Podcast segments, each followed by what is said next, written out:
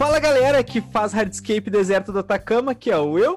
E aqui é o Rodrigo, bah, aquela coisa legal, né? Mas segundo o André Longars, o juiz tem que julgar o que existe na natureza na sua perfeita forma. Então eu vou jogar um monte de areia de duna num aquário, vou fazer esse hardscape e quero ser bem colocado. E hoje nós estamos com o homem que é o do hardscape, o homem que é o nosso nossa referência brasileira em hardscape, em tudo praticamente, Luiz Carlos Galarraga. Muito obrigado, Luca, pela, Luca pela participação. Olá, amigos. É um prazer estar aqui com vocês. E vamos lá, vamos começar o, o podcast do Aquarismo Bizarro. É, isso aí. aí olha, o pessoal pediu, o pessoal aclamou, o pessoal, assim, ó, de joelho, meu Deus, traz o Luca. Pelo amor de Deus, vocês já trouxeram o André. Vocês já trouxeram o Edu Fonseca, mas cadê o Luca, meu Deus? Eu quero saber desse homem. E para quem não sabe ainda quem é Luca, quem é Luiz Carlos Galarraga, a gente fala no podcast, esse homem, ele tem mais prêmios, tem mais troféus de concurso. Aqui mesmo a gente tá agora, Will, a gente tá entrando em maio, né? Tá indo para maio. Se você que está ouvindo a gente agora, você é uma pessoa bem hidratada, provavelmente esse homem tem mais prêmio do que você tomou de copo d'água esse ano. Nesses cinco meses que passando. né? Então, assim, este homem é a referência em todo aquarismo plantado, em todo hardscape. Não só nisso, eu acho que no aquarismo brasileiro. E vamos começando com a, acho que a primeira pergunta que a gente faz uma meio que uma, uma série de perguntas para o pessoal saber um pouco da tua vida e de te diferenciar dos outros entrevistados, que a gente já faz essas perguntas são para quase todos, tá? Certo. Qual que é a tua primeira lembrança sobre aquarismo? Bom, sobre aquarismo, é, eu comecei bem cedo, foi um presente do meu pai. Eu tinha sete anos de idade, ou seja, faz 46 anos atrás.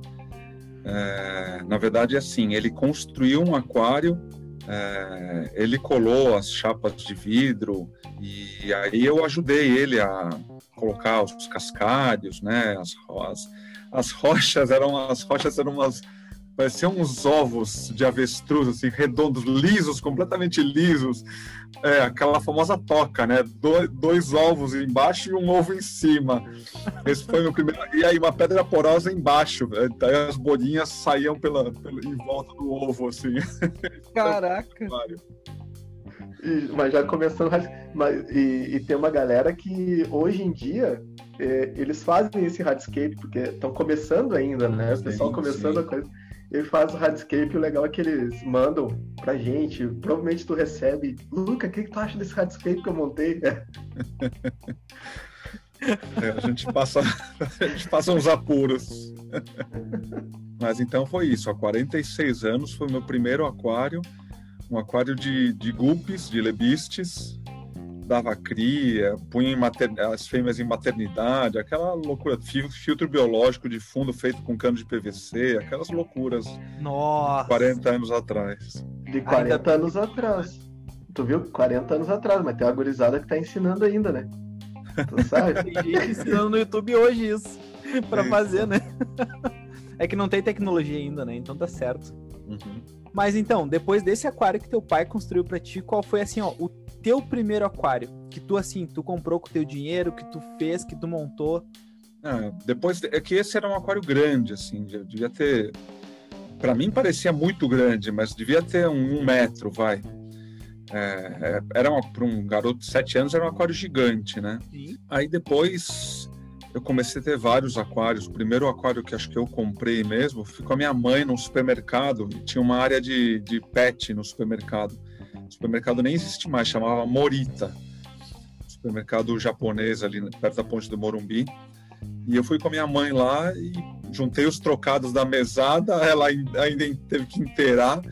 Eu comprei um primeiro aquário com aí com um compressor beta, com aqueles filtros de acrílico com lã de vidro dentro, que a gente punha cascalho para ele afundar. Esse foi meu primeiro aquário que eu realmente comprei com as minhas economias. Aí eu gostava dos Tricogaster. Tinha ah, Tricogaster ouro, Tricogaster azul. O, o Larry, não, o Larry não, é, não, na época não tinha o Larry ainda, só, só tinha o ouro e tinha o azul. depois de vários anos apareceu o Léria e aí fiquei apaixonado. É um peixe que eu gosto até, até hoje, eu gosto muito desse peixe. O colorido, né, do Larry é. Sim, é fantástico. É espetáculo, um macho adulto assim é. E, e Luca, é, o pessoal fala muito no, no aquarismo e eu acho que eles. Isso serve muito para parar. Porque tem uma galera que dá uns carteiraços aí, sabe? No nosso, nosso meio, no aquarismo. Qual que é a tua formação? Tu não é biólogo, né? Não, sou arquiteto. Então, pessoal, vocês estão vendo, ele é arquiteto. E esse homem é a referência, é, é a nossa referência, é uma referência mundial. Então, para de falar essas coisas. É que tem gente, Luca, que dá aquele carteiraço. Provavelmente tu já recebeu na, na, na tua empresa, lá na Aquabase. O pessoal fala assim: Não, mas isso aqui que tu tá me falando, isso aqui não é assim, eu sou biólogo. Não, Grisa, calma. Sério. Não, não é bem assim, calma. É. Porque a nossa, a gente não tem briga com biólogo, a gente tem briga com biólogos que dão carteiraço no aquarismo. Então Sim. tem essa, essa questão. É, como, como toda profissão, lógico que você ser biólogo deve ter, você deve ter estudado, você deve ter aprendido muita coisa que você vai utilizar no aquarismo, mas é, isso não quer dizer nada, porque um profissional, um, um recém-formado, ainda não teve nenhuma aula prática, não, não, não teve aquários para praticar, então ele pode conhecer muito a, a teoria, mas é, não matou muito peixe ainda, não matou muita planta, então. Verdade. acho que a, a, prática no aquarismo é fundamental, você, você vivenciar, você, você aprende diariamente. Eu, eu continuo aprendendo todo dia com, com clientes de manutenção, me ensinam coisas que, puxa, como é que eu não pensei nisso antes? Pô, o cara faz isso de, uma, de um jeito muito mais fácil do que eu vinha fazendo. Então, é uma coisa que não, não tem fim, é um, é um sempre em constante evolução, e isso acho que torna o hobby tão fascinante, né? Você está sempre aprendendo, sempre se atualizando. Eu acho que a, a prática e o dia a dia no, no hobby é muito mais importante do que qualquer diploma.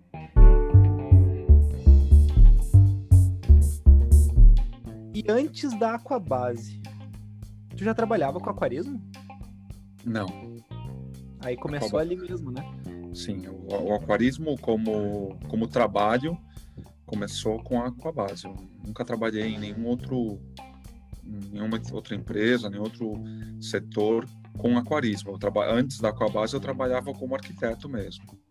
Certo. E como é que uh, foi tu e o André que decidiram abrir a Aquabase, né? Como é que foi isso? De onde é que surgiu essa ideia? Bom, o André é um amigo já de 30 anos.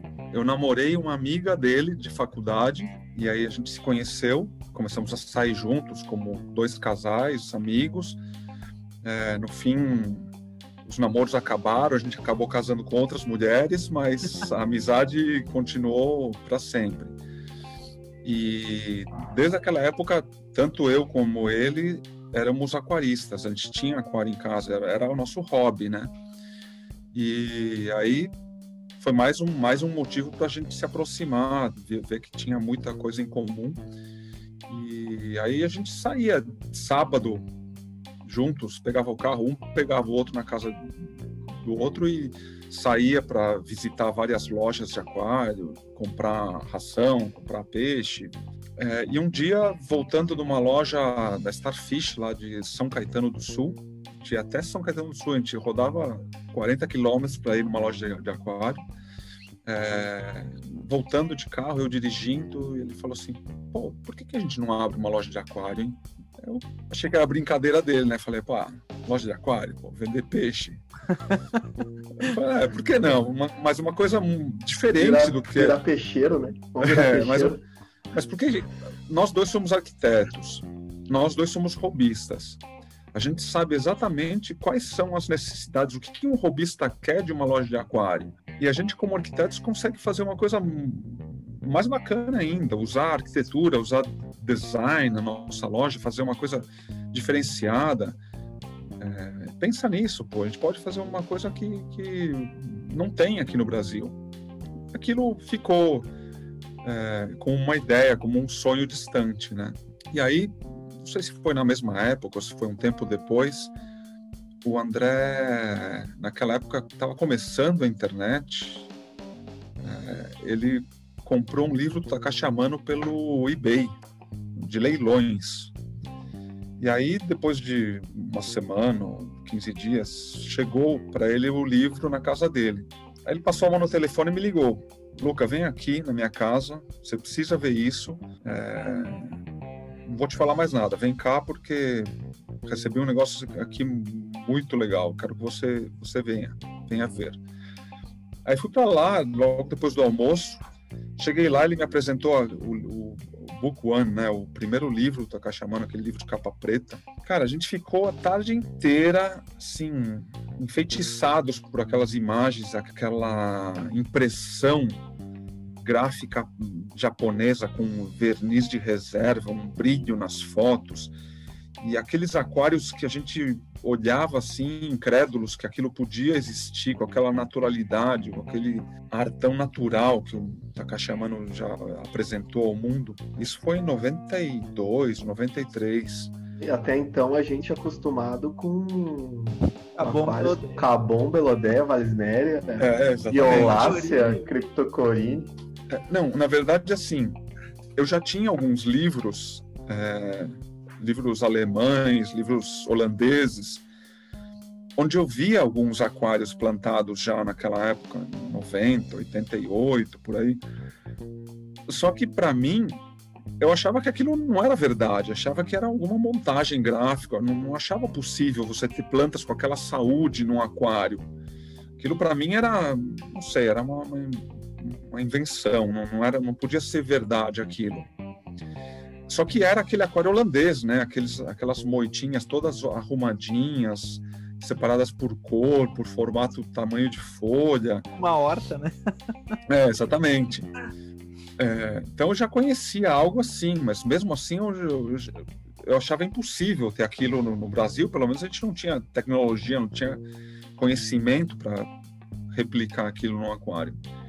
E aí, quando eu conheci a obra do Takashi Amano, através daquele livro maravilhoso, e ver todos aqueles, sei lá, são centenas de aquários que ele tem compilados lá, um mais natural que o outro, um aquário natural, né, imitando um pedaço da natureza, um pedaço de um lago, um pedaço de um rio. Aquilo para mim foi um negócio que eu falei, bom, acho que eu quero fazer isso pro resto da minha vida. E acho que isso foi meio que a centelha que a gente viu um, uma real possibilidade de explorar um, um, nicho até então que uma loja de aquário não tinha. Né? A loja de aquário era vendia de tudo, aquários marinhos, aquários de jumbos, aquários de ciclídeos, aquários de comunitários. É, uma ou outra até se arriscava num plantado incipiente ainda, mas a gente não tinha uma loja especializada em aquapaisagismo no Brasil o olhar era diferente, né? Pro, pro aquário, é, o olhar, eu acho que antes era uma caixa de vidro e o que que tu quer colocar dentro dessa caixa de vidro. A, e a partir do Amano começou, não, eu quero trazer a natureza para dentro Sim. de casa. Sim. E aí, depois de conhecer a obra da Caixa Amano, a, a gente começou a pensar realmente a cogitar a possibilidade da gente trabalhar com isso. E aí a gente começou com. Primeiro começou com um site, um website. Bom, depois que eu comecei a me interessar pelos aquários plantados, comecei a pesquisar bastante na internet, né? Já, internet já, já em 2000, por aí, já tinha um pouco mais de, de velocidade, a gente já conseguia pesquisar em alguns sites internacionais. Aí eu descobri o site da AGA, do Aquatic Gardens Association. E é, vi que eles tinham um concurso de aquapaisagismo. E para minha surpresa, o campeão, acho que foi de 2001, na categoria de poucos litros, 20 a 40, algo assim, uma categoria pequena, era um brasileiro, Alex Kawasaki. E lá tinha, o, o AGA ele fornece o e-mail das pessoas que, que autorizam a divulgar o e-mail, né? Tá lá junto com a foto do, do aquário do Alex Kawasaki, tava lá o e-mail dele. Eu mandei um e-mail para ele. Falei, pô, Alex, parabéns pelo teu trabalho, tô aqui ó, admirando o seu primeiro lugar no, no concurso americano aqui. Falei, Cara, como é que você faz isso? Como é que você cria um aquário plantado desse? E aí ele me apresentou para o fórum Aqua Hobby, a era de aquários. Uma gurizada eu... saiu de lá, né? Muita gente saiu de, gente, saiu eu, eu, lembro daquele, eu lembro bem daquele fórum, muita gente importante hoje no nosso aquarismo saiu de lá. Sim. E, e ali começou tudo, porque eu comecei a, a, me interessar, e lá você perguntava, né? E as pessoas te ajudavam, era muito bacana. Sem ego, sem vaidade, sem muita humildade, né? E aí conheci muita gente boa, Vladimir Simões, Gianmarco, o próprio Alex, o dono do site era Ávila, ele morava no Japão até, inclusive. Então tinha uma gente muito boa, o Eiichi, Yamazaki, tinha gente muito de muito gabarito lá, tinha químicos, tinha biólogos, tinha gente que, que realmente passava horas trocando informação lá. E foi onde eu aprendi quase tudo que eu sei do, do início do aquário plantado foi nesse, nesse site, nesse fórum Era de Aquários, Aqua Hobby. É, depois de ver o livro do Amano, né, a gente falou, poxa, é, vamos criar um site então. Bom, primeiro a gente estava aqui jantando na minha casa, éramos amigos já. Eu já era casado, 2003, estava para nascer minha primeira filha. E o André, com a então namorada dele, é, veio jantar aqui em casa. A gente jantou, pediu uma pizza, ficamos aqui batendo papo. E aí surgiu a ideia, a ideia não, surgiu o assunto do, da loja, né, do, da loja de aquários. Pô, que nome que a gente vai dar para a loja? E ele veio com um caderninho com vários nomes já. Preparado, deve, né? É, ele, ele deve até ter até hoje essa lista de nomes, o que poderia, as opções de nomes para a nossa loja. Devia, né? ter, devia ter uns nomes estranhos, né? Ah, com certeza. vou ver se ele tem essa, essa lista aí, eu vou pegar, vou, vou passar para vocês. E aí eu gostei do, do nome Aquabase. Ele escolheu o nome, ele é, tava, era um da, da lista dele, era Aquabase. Eu acho que muito influenciado, o Oliver Nott tinha um, um site de onde ele lançava imagens de, de aquários para você consultar, chamava PBase. PBase. Uhum. É, e aí acho que esse base veio desse PBase, acredito eu. Só que ele pôs o Aqua lá e a gente gostou da Aqua Base. E, e aí eu criei o logo. Eu comecei a desenhar, inspirado naquele logo da Trópica, que era uma marca que a gente gostava muito de, de, de plantas aquáticas da Dinamarca, né? E só que eu modifiquei um pouco, coloquei aquela ondinha como se fosse a superfície da água tal, e aí nasceu o logo Aquabase. A então, planta a gente... que tu utilizou era a ranúnculos? A ranúnculos, isso. Era uma planta que a gente tinha acabado de conhecer essa planta naquela época. E aí é, surgiu o logo, a gente falou, bom, vamos fazer um site então. A gente começa a colocar conteúdo, começa a colocar fichas de plantas, começa a, sei lá, anunciar que a gente faz montagens para clientes, quem se interessar. E começou com quase que uma brincadeira, né? E para nossa surpresa, teve teve clientes que se atreveram a, a, a nos contratar para criar os seus aquários. Tiveram sorte. Hoje é sorte. esses clientes, né? o estopim, né? É. E aí a gente começou a fazer montagens para aquário. A gente não tinha sede, não tinha nada. Cada, cada um na sua casa. É, a gente reunia no, no, no, nos fundos da casa dos meus pais, que tinha uma casa grande aqui no Morumbi a gente pegou um quartinho lá nos fundos, lá a gente guardava material, humus de minhoca, ah, cascalho, lâmpadas Grolux, lâmpadas Aquastar, tudo que a gente tinha improvisando na, naquela época, a gente fazia experiências lá, troncos, rochas que a gente tinha, ia guardando lá. E a gente começou a fazer montagens para esses clientes. Então a gente ia, íamos os dois, lavava areia, fazia de tudo. E a gente começou a vender essas montagens e começou a dar certo. As pessoas gostavam do nosso trabalho, sempre inspirados pela, pela obra do Takashimano, né? Buscar uma coisa mais natural, fugir daquele padrão de, de decoração de aquários que tinha até então.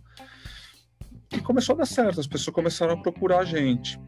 Aí, dos fundos lá da casa do meu pai, a gente acabou indo para a empresa do pai do André, que era ali na Eusébio Matoso, uma avenida de bastante movimento aqui no em São Paulo, que o pai do André tinha uma gráfica. Ele fazia cópias, é, plotagens, só que era um imóvel grande, tinha espaço, tinha salas ociosas. Aí a gente alugou uma sala do, do imóvel do André, do pai do André, e tinha uma, uma salinha ali no fundo também que a gente fez uma estufa para plantas, para peixes. Só que ainda era um local que a gente não tinha como levar público, clientes lá, porque era dentro da empresa do pai do André, né? Passava pra... por todo o corpo é, da empresa, né? É, não Nossa, dava os, para levar. Os caras, né, vão dizer assim, referência aquarismo, vamos lá, onde é que é? Dentro daquela gráfica do cara. Peraí. é, era bem isso. Aí só que aí o, o hobby, né, que tentava ser uma coisa mais profissional, começou a absorver mais tempo da gente. Que até então, tanto eu como o André tínhamos, continuávamos com as nossas profissões, eu continuava com arquitetura, ele continuava ajudando o pai, que tinha outras copiadoras, outras gráficas também. Só que o, o, o aquapaisagismo começou a tomar mais tempo do nosso, do nosso dia, né? A gente ficou quase, sei lá, duas vezes por semana, pelo menos a gente tinha uma montagem para fazer, e isso começou a tomar corpo. E aí chegou uma hora que a gente falou: bom, isso está começando a atrapalhar as nossas profissões agora. Ou a gente larga nossas profissões e se dedica com a base, investe realmente, é, a gente via a necessidade dos clientes, o, o nível de clientes que a gente estava começando a atender já não dava mais para não levar, não ter uma loja aberta, não ter um mostruário de aquários para eles verem realmente as possibilidades do, do, nosso trabalho, né? Daí a gente falou, bom, ou a gente abre uma loja com, aberta ao público e, e atende varejo também para para ser um showroom para os nossos clientes de, de projeto, ou a gente para com essa brincadeira aqui e continua nas nossas profissões, porque não sei, não está dando mais para conciliar as duas coisas. E aí foi uma decisão bastante difícil, porque tanto ele quanto eu tínhamos uma vida financeira confortável, já éramos os dois casados, então é, tínhamos compromissos familiares, né, para honrar é, nossas esposas trabalhavam, sempre trabalharam também, mas é, é, um risco, né? Você sair de um, de um, de um negócio que você tem uma renda, que você já tem um, é, uma segurança e arriscar montar uma loja de aquários do nada e ver o que dá. Do nada não, né? A gente já tinha uma, uma, uma história, mas claro que sempre era um risco. E ninguém é fica porque... rico com loja de aquário, né? Não, a, é. a, aliás, aliás tu, sabe ponto, como, né? tu sabe como fica rico tendo loja de aquário, né, Lucas? Não sei, me ensina. Não, é não. sendo muito rico, porque daí tu fica só rico. Ah, entendi. É o melhor não, não tem como ficar rico com loja de aquário. Eu nunca vi lojista de aquário ter Ferrari, ter Porsche, ter... não sei, não existe. A gente monta para alguns que tem, mas a gente não tem. Sei. É verdade. É verdade. e aí, e aí, bom, a gente teve que tomar uma decisão. Naquela época, a gente precisava de um capital para investir nessa loja de aquários. É, alugar um ponto comercial que fosse interessante, é, reformar, ou seja, precisávamos de um capital inicial. O André não tinha na época, ele tinha acabado de casar, para casar, ele vendeu as bicicletas que ele tinha, vendeu equipamento fotográfico, aí conseguiu casar. Mas estava morando na casa que era do pai, que o pai deu para ele morar, e a gente estava numa uma situação assim, muito no início de vida de casado.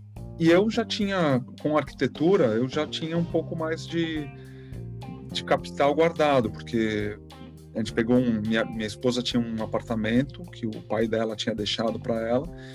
A gente vendeu esse apartamento dela e com essa grana a gente começou a construir para vender. Então a gente fazia o projeto, ela é arquiteta também. A gente fazia o projeto, construía a casa depois colocava para vender, para que vendesse, comprava outro terreno e ia fazendo dessa maneira. E a gente tinha acabado de vender uma, uma casa. Então eu tinha um capital, mas era um capital da família, né? E aí eu conversei com ela, falei, olha, a gente está com esse sonho de abrir uma loja, de realmente tocar com a base como o nosso ganha-pão daqui para frente. Tanto eu como o André, a gente pensa em deixar as nossas profissões e realmente se empenhar, a gente conhecer o aquapaisagismo, vai ser uma loja diferente, que a gente vai trabalhar com aquapaisagismo, é uma modalidade no Japão, na Ásia, muito muito importante, está ganhando muito corpo. A gente acredita que isso vai ser muito legal aqui no país também, mas é um risco. O que, que você acha? Ela ficou bastante receosa, né? Falou: puxa, a gente vai apostar dinheiro da nossa família numa sociedade com teu amigo que não vai entrar com nada, vai entrar só com trabalho. Ah, o André tinha um terreno. Ele falou: Bom, eu te dou um terreno como garantia aí, que eu não vou te deixar na mão, tal. Qualquer coisa a gente vende meu terreno, eu te devolvo a grana. Aquelas loucuras. Mas desde o primeiro momento, a nossa relação, minha e do André, foi de muita confiança. É, falei, André, não precisa, meu. Puta, a gente é amigo já de, de, Na época a gente era amigo de 10 anos, pelo menos. Eu já, já te conheço, eu sei que você não vai me, me passar a perna é, vamos embora, vamos pegar essa grana aqui, a Paula concordou, vamos alugar um imóvel, vamos reformar, criar uma loja muito bacana, muito charmosa, voltada para o paisagismo e puta, vamos fazer dar certo. E foi assim. É, ficou seis meses reformando o imóvel, uma, uma reforma que era para ter durado só três meses gente pegou um empreiteirinho lá que o André até hoje tem briga, tem raiva dele. No, no, local, no local que é hoje. Isso, no local que é hoje, até hoje. Isso foi em 2006. 2006 a gente reformou a, a Aquabase e inaugurou em maio de 2007. Foi a inauguração da Aquabase, da, da loja, né? A sede, Aquabase, é, a sede da Aquabase foi em 2007 e desde lá a gente está naquele ponto. Sabe que na entrevista com ele, ele falou para perguntar isso para ti, que ele falou: "Eu não sei nada de data, quem sabe das datas é o Luca". É verdade. ele admitiu isso. É, pois em 2007 a gente inaugurou a loja com a base naquele mesmo ponto até então. É, e foi muito bacana, muitos amigos vieram. Finado Maurício Xavier veio lá de Bauru, conhecer a gente, prestigiar a gente, Rony Suzuki. Puta, foi uma inauguração muito bacana, só amigos realmente, torcendo pela gente. Era a primeira loja de aquapaisagismo do, do país. Não existia isso. Ninguém tinha uma loja dedicada ao aquapaisagismo. Tinha muitas lojas de aquários, mas nenhuma era especializada em aquapaisagismo. Então, desde o primeiro dia que a gente abriu, foi um grande sucesso, porque a gente já tinha um público que, que, gostava muito do nosso trabalho, acompanhava a gente pelo nosso site. É, a gente tinha muitos seguidores, não tinha ainda as redes sociais na época, não tinha Instagram, não tinha Facebook, mas as pessoas já nos conheciam, é, tinha encontros de aquaristas, então já, já, já, nós já éramos bastante conhecidos. E a Aquabase começou a, a, dar certo. Né? Claro que nos primeiros meses ela não se pagava, mas a gente tinha já esse, pensado, feito esse planejamento, né? A gente sabia que precisava de alguns meses ainda de colocar dinheiro para a loja se sustentar, mas aos poucos foi indo, começaram a aparecer mais clientes, tivemos muitos distribuidores de produtos que nos ajudaram muito no início também nos deram produtos em consignação, ou seja, todo mundo realmente fazendo força para que a Aquabase fosse uma realidade, se tornasse um sucesso. E foi indo. Os primeiros anos foram difíceis, como para qualquer negócio. Né? A gente fala que, se você pegar as estatísticas aí, negócios que, que quebram nos dois primeiros anos são, acho que 70%. E a gente, mas a gente conseguiu passar essa barreira aí começou a dar certo, começou a ir bem, começamos a ter mais clientes. Depois surgiu a, a ideia dos workshops, que também foi muito bacana. A gente Exato. começou a, a transmitir conhecimento. Nós vamos, nós vamos chegar no, no, nos workshops, porque tu então vai falar dessa quer, parte não, aí. Não, tá quero pular que etapas.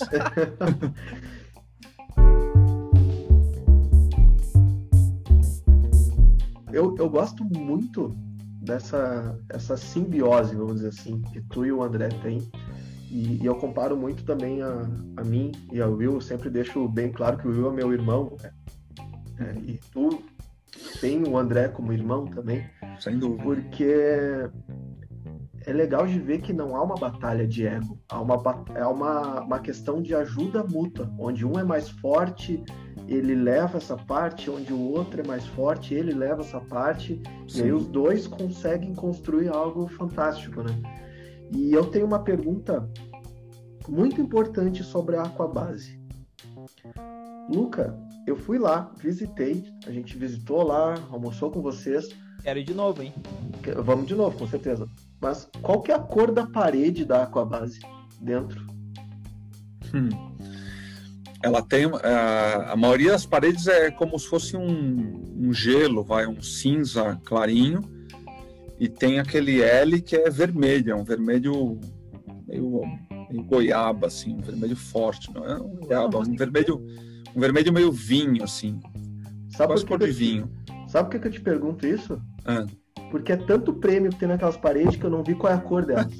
Exatamente, eu não consegui enxergar a parede atrás. Ah, você, você que vai, você que vai na Aquabase, eu duvido que vocês saibam qual é a cor da parede da Aquabase sem o Luca ter dito agora. Duvido.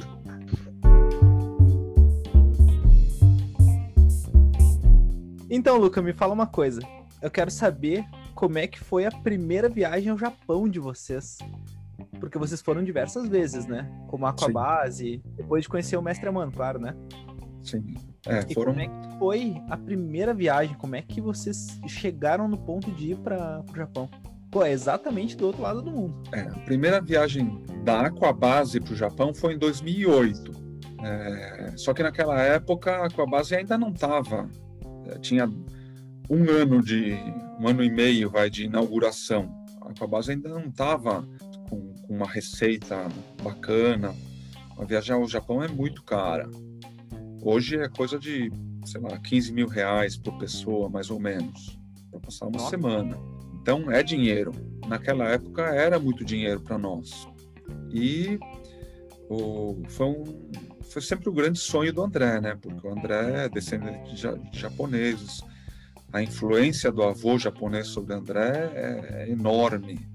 Ele fala do avô dele toda semana para mim. Impressionante o, o quanto esse, esse senhor influenciou na vida do André para bem, né? Para coisas de natureza, para plantas, para bonsai. Influência muito bacana que o, o legado que o avô do André deixou aí na, na alma do André, né? E ele sempre falava com muito afinco, né, do Japão, Japão, e mais ainda por a gente ter começado o nosso negócio através da, da obra do Takashi Amano, né? Ele falou, meu, a gente precisa ir no Japão, a gente precisa ir no Japão, é, a gente precisa trazer a ADA, a gente precisa fazer contato com a ADA. E em 2008 surgiu a possibilidade de, de, de da gente ir para o Japão. Só que a gente não tinha dinheiro para ir os dois. Eu falei, André, você é japonês, teu avô era japonês, é, você que começou com toda essa história do, do, do, do livro do Takashi Amano e tal nada mais justo do que a gente fazer um esforço aqui e mandar você para o Japão agora em 2008. Vai lá, aprende o máximo que você puder, faz o maior número de contatos possíveis de, de, de trabalho, de, de, vínculos profissionais lá com a ADA. É, e foi assim, o André ficou um mês lá no Japão. Caraca, um mês? É, por sorte, é, a gente tinha amigos que o irmão dele morava no Japão, então conseguiu hospedar o André lá sem cobrar nada, só, o André só pagava é, os mantimentos, né, a comida para eles fazerem lá, então foi tudo na base do, do, do, sacrifício mesmo. E ele ficou um mês no Japão, conhecendo lojas, vendo produtos. É, então essa, essa viagem foi muito importante. E conhecendo a Ada, né, ele foi, foi a primeira vez que, na verdade, ele conheceu o Takashi Amano e o, o Takashi Amano começou a, a, ter contato com a gente em 2008 e veio para cá cheio de ideias, né? Meu, essa marca precisa estar com a gente. É, na época, a, a, o japonês é, é, muito curioso, né? Ele, ele tem uma, uma fidelidade, uma, uma responsabilidade com parceiros comerciais é, que assim, ele começou a fazer negócios inicialmente foi, foi o William Sugai que hoje ele tem ele tinha a famosa Eco Animal que infelizmente fechou. Hoje ele tem é, era fabuloso. É, o William ajudou muito a gente foi um dos é, importadores e distribuidores que ajudou muito a Aquabase no início e o William tinha feito um contato numa Interzoo, que a Ada estava lá também. O William fez um primeiro contato com a Ada. Então o pessoal da Ada tinha essa, essa responsabilidade, essa lealdade ao William. Só que o William nunca, nunca trouxe nenhuma importação de ADA, um negócio que ele achava que não, não era viável para o mercado brasileiro. William, na época, tinha outras marcas, tinha Eheim, tinha Tropic Marine, tinha Arcadia, tinha um monte de marcas bacanas. Então, o William nunca fez o primeiro contato, plantou a semente lá com os japoneses, mas nunca trouxe efetivamente nenhum embarque de ADA para o Brasil. É. E quando o André foi para lá, ele se apresentou como brasileiro, como lojista, especializado em, em né?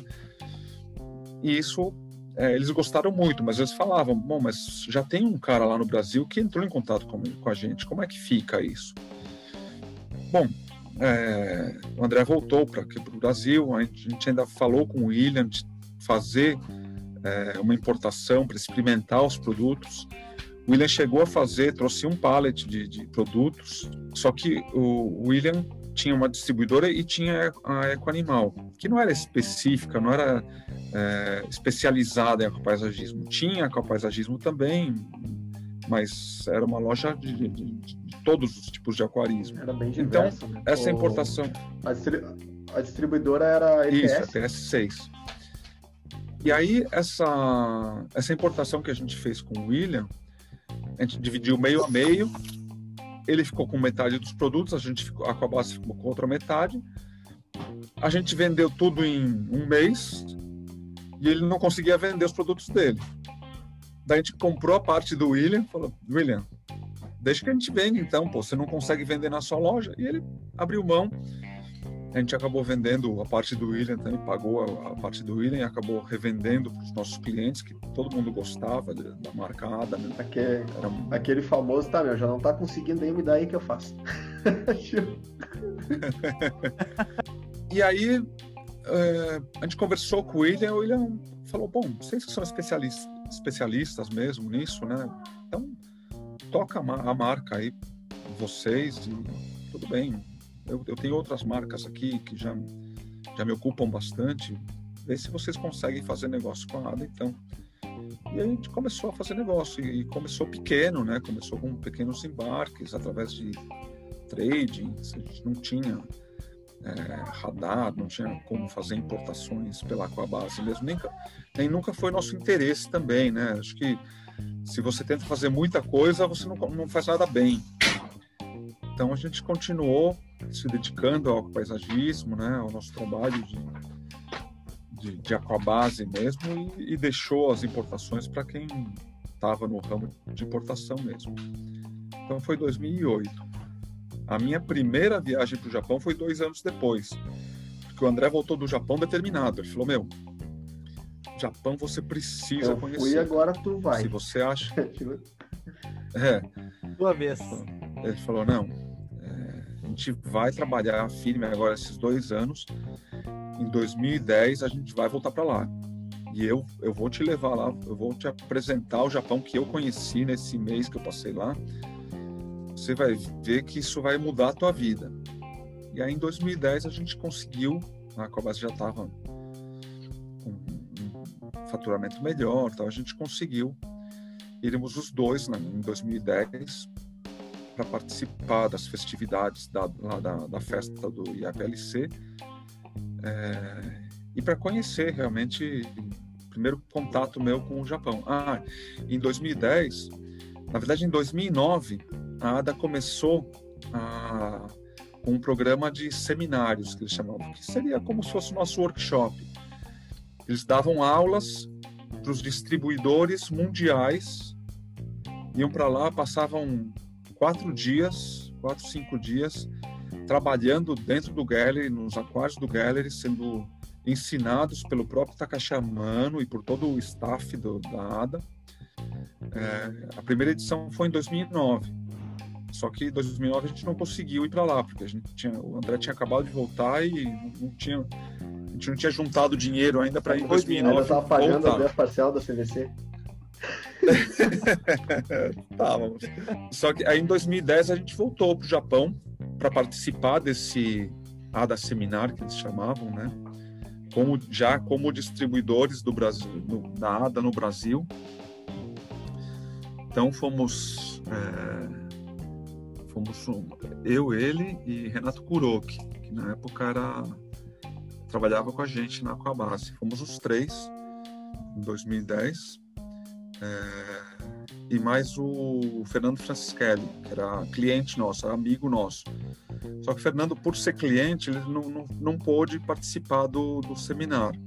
Né? Ele, ele só participou das festividades, tal. Na hora que foi começar o seminário, ele teve que ir passear sozinho, conhecer outras outras cidades lá do Japão. Ele não pôde participar do, do ADA Seminário, que era só para profissionais que estivessem realmente envolvidos com a marca ADA no mundo. E aí a gente participou desse seminário, foi uma experiência fabulosa.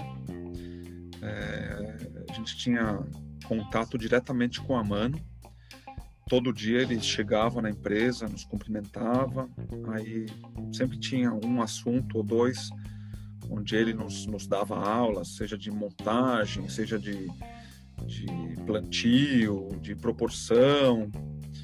E a gente era separado por grupos, né? Nós fazíamos parte do grupo 1. Então cada grupo tinha iniciava o dia com uma tarefa. A tarefa do grupo 1 era varrer o pátio. Varrer o pátio em outono. Então, uma, uma escovinha, uma vassourinha com meio metro de cabo, ou seja, você ficava com dor na lombara já no, no primeiro já trabalho primeiro do dia. teste, né? Vamos ver, ó, CCI... É, era para vontade, demonstrar não, humildade, tem vontade né? mesmo de é. ficar que ele vai varrer com essa vassourinha da Barbie, ele vai varrer todo esse chão aqui. e aí a gente participou quatro dias desse, desse ADA seminar, aprendemos muitíssimo, uma passagem marcante que, que ficou para mim das aulas com o Amano, é, ele pegou uma lousa, um quadro branco, na verdade, né? E começou com umas canetinhas dessas é, canetas de quadro branco, né? Canetas coloridas. Ele falou assim: olha, vocês, se forem fazer um layout, não faz um layout simétrico.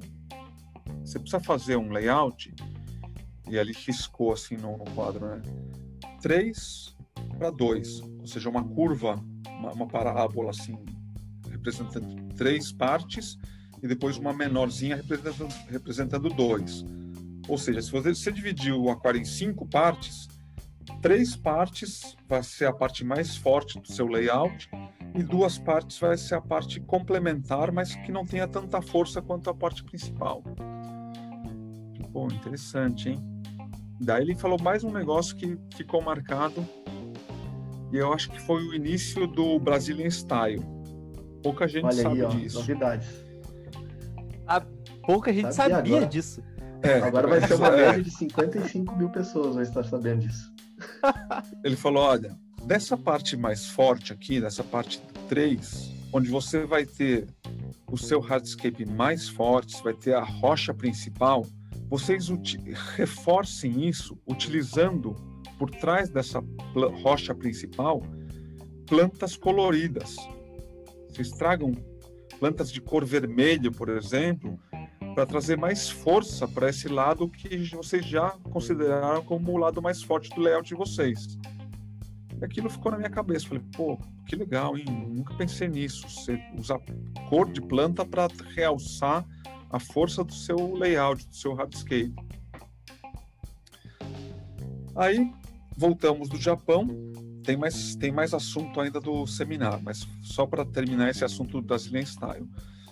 Voltamos do Japão e eu cheio de ideias, né, com todos aqueles conceitos na cabeça, tudo aquilo que eu tinha vivenciado no Japão. É, eu já vinha é, competindo no, no IAPLC por vários anos. E a minha melhor posição até então havia sido em 2009, a posição 92. Que pela primeira vez eu consegui ficar entre os 100. Naquela época a ADA selecionava só os 100 primeiros, hoje são 127, mas na época eram só os 100 primeiros para serem avaliados pelos juízes internacionais. Em 2009, pela primeira vez, eu consegui ficar com um aquário entre os 100, que ficou, depois de, das avaliações, ele acabou ficando em 92. E aí, em 2010, eu voltei do Japão, no final do ano, né? Pronto para aplicar tudo que, aquilo que eu tinha aprendido lá com, no, no Japão para o meu aquário de 2011, que eu ia participar do IAPLC. E aí eu montei um hardscape que quem me conhecia na época é, ficou muito assustado, muito preocupado, porque eu pela primeira vez eu fiz um projeto de, de layout já imaginando como ele ia se transformar com o uso das plantas. Então, se você olha o hardscape sem plantas, como no início ele é com pouquíssimas plantas, né, as plantas ainda em desenvolvimento, era um layout muito feio. As pessoas perguntavam, tinha o André, o irmão do André na época trabalhava como no, conosco, como nosso gerente da loja. Os clientes vinham e perguntavam para o Roberto: o que aconteceu com o Luca, meu? Esse layout aí não tem nada a ver com o que ele costuma fazer. Essas, essas peças grandes assim, tá tudo bem. Ninguém entendia muito bem o que, que era aquele layout. Só que quando o, o a flora tá começa a se é, é que eu vou mostrar pro Will ela aqui, acaba tirando muita força do layout. Então eu previ um layout muito mais forte e com as plantas ele ia ser suavizado e pela primeira vez eu usei uma moita de plantas vermelhas, bem vermelhas, por trás do, do elemento principal. Pela primeira vez eu criei uma moita bem vermelha ali por trás do, do elemento principal e deu muito certo. As pessoas, os juízes gostaram. Eu fiquei entre os 100, fui novamente avaliado pelo juiz e acabei ficando em 18º lugar pela primeira vez, um brasileiro conquistou o Honor Prize, né? Ficou entre os top 27 colocados no IAPLC. Caraca, muito bom. E eu acho que de, de, daí em diante eu sempre comecei, sempre continuei fazendo isso, usando muita cor, muita planta de caule por trás da, da, do, do, trabalho de, de rochas que eu sempre gostei. Então, acho que isso acabou virando o que o pessoal depois acabou reconhecendo como Brazilian Style, mas não porque a gente quis criar um estilo, foi uma coisa meio que por acaso, né? Foi natural. O Brazilian Style é interessante, é, fazendo um comentário aqui, porque tu já, tu já parou assim, Luca, algum momento e parou assim e falou assim, caiu aquela ficha na cabeça, assim, cara, o layout que eu criei tá levando o nome do país inteiro, porque não é o Luca Style, não é o Luiz Carlos Style, é o Brazilian Style. tu fez o layout do Brasil, entende? E, mas eu acho que foi isso mesmo, assim, sem falsa modéstia, eu acho que é, o Brazilian Style é, ficou conhecido pela escola Aquabase, porque a gente trouxe do Japão também a ideia de, de formar grupo um grupo de aquapaisagistas. E a gente começou a escolher aquapaisagistas que a gente via que tinham a mesma paixão pelo aquapaisagismo, que tinham feito nossos workshops, que compactuavam da, da, da nossa metodologia, do nosso, dos nossos ideais, que tinham o mesmo é, mesma ética, né? Que fossem família como a gente. A gente sempre se preocupou muito com isso trazer gente que pensasse como nós, que, que é, não se importasse em vencer a qualquer custo, que quisesse aprender junto com a gente, que estivesse disposto a ensinar também. É, então a gente criou uma escola de, de, de aquapaisagistas para participar de concurso, concursos. E, e essas pessoas acabaram seguindo o, o, nosso estilo, né, que a gente começou a trazer do Japão e acabou virando o Brazilian Style. Então, eu acho que se hoje existe um Brazilian Style, o Brazilian Style é reconhecido mundialmente, é graças à Aquabase, sim. Isso com certeza. Tenho, não tenho dúvida. mas, não, né? mas com é. certeza.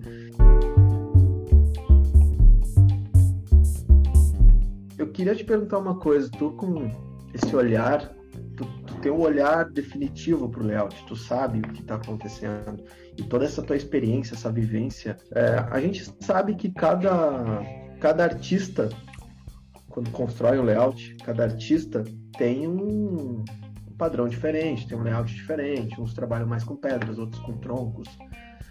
Mas com essa tua vivência de olhando tantos hardscapers tu hoje tu consegue ver alguém ainda que tenha o, o traço, aquela semelhança com o que o Amano fazia? Que lembre, pelo menos. Porque eu, eu vejo, é. eu, eu, vejo muito, eu até mencionei no episódio com o André, quem eu vejo que, que era um dos que estava muito ligado ao Amano, que é o Roma, né? É, mas eu não sei se ele faz, Yusuke Roma, mas eu não sei se ele faz layouts é, muito assim faz. Para mim, é, Yusuke Roma é o sucessor do Amano. É, sem dúvida é nenhuma. Esse é o ponto que eu queria. É. Para mim, ele é o sucessor do Amano. Hoje, é, eu estive em 2018 no Gallery, já três anos depois da morte do Amano. É, eu acredito que tenha dois, três layouts do Amano ainda que eles conseguem manter mas o, o resto dos layouts, é, 70% assim, são criados pelo Yusuke Roma. A criação, ele a criação é o... dele é fantástica, né? É, ele é o sucessor do Amano, isso eu não tenho dúvida nenhuma. E mundialmente falando, existem alguns também. É, é, eu acho que o Josh Sim, por exemplo, ele tem um, um traço muito muito Nature Aquarium, sim, também usa muita madeira, é, usa muito musgo, muitas plantas epífitas. Então tem alguns ainda que, que seguem o legado do Amano. É que o, o concurso acabou virando é, uma coisa altamente técnica, né? Você precisa ter um grande impacto, você precisa trabalhar com grandes estruturas. Então, um pouco do, do, do Nature Aquarium raiz, vai, do Amano, é, se perdeu no concurso de ponta, né? Porque você precisa realmente surpreender os juízes. Isso não é Nature Aquarium. A minha, a minha visão hoje de um, um concurso do, do IAPLC, por exemplo, é que é, é, quase. Vou dar um exemplo bem grosseiro aqui que quem vai ouvir eu acho que vai me entender. É quase como escola de samba. Tu não tá ganhando ponto, tu tá perdendo às vezes nas falhas mínimas e os 10 e aqueles uhum. 27 primeiros ali, eu vejo que ó, é, vem uma galera que é assim, ó, tem o mestre em pedragismo, tem o mestre das sombras, tem o mestre em troncos, tem o mestre. E aí é, uhum. é a disputa entre os mestres nos seus estilos e vai perdendo. É coisa de, de detalhe, é de detalhe. pontuação, detalhes, detalhes, Mas é a briga entre os mestres Realmente. ali é, é, é muito alto nível. Para estar tá entre os dez primeiros, é, não é fácil. É, é, é, briga de, de cachorro grande que a gente fala aqui.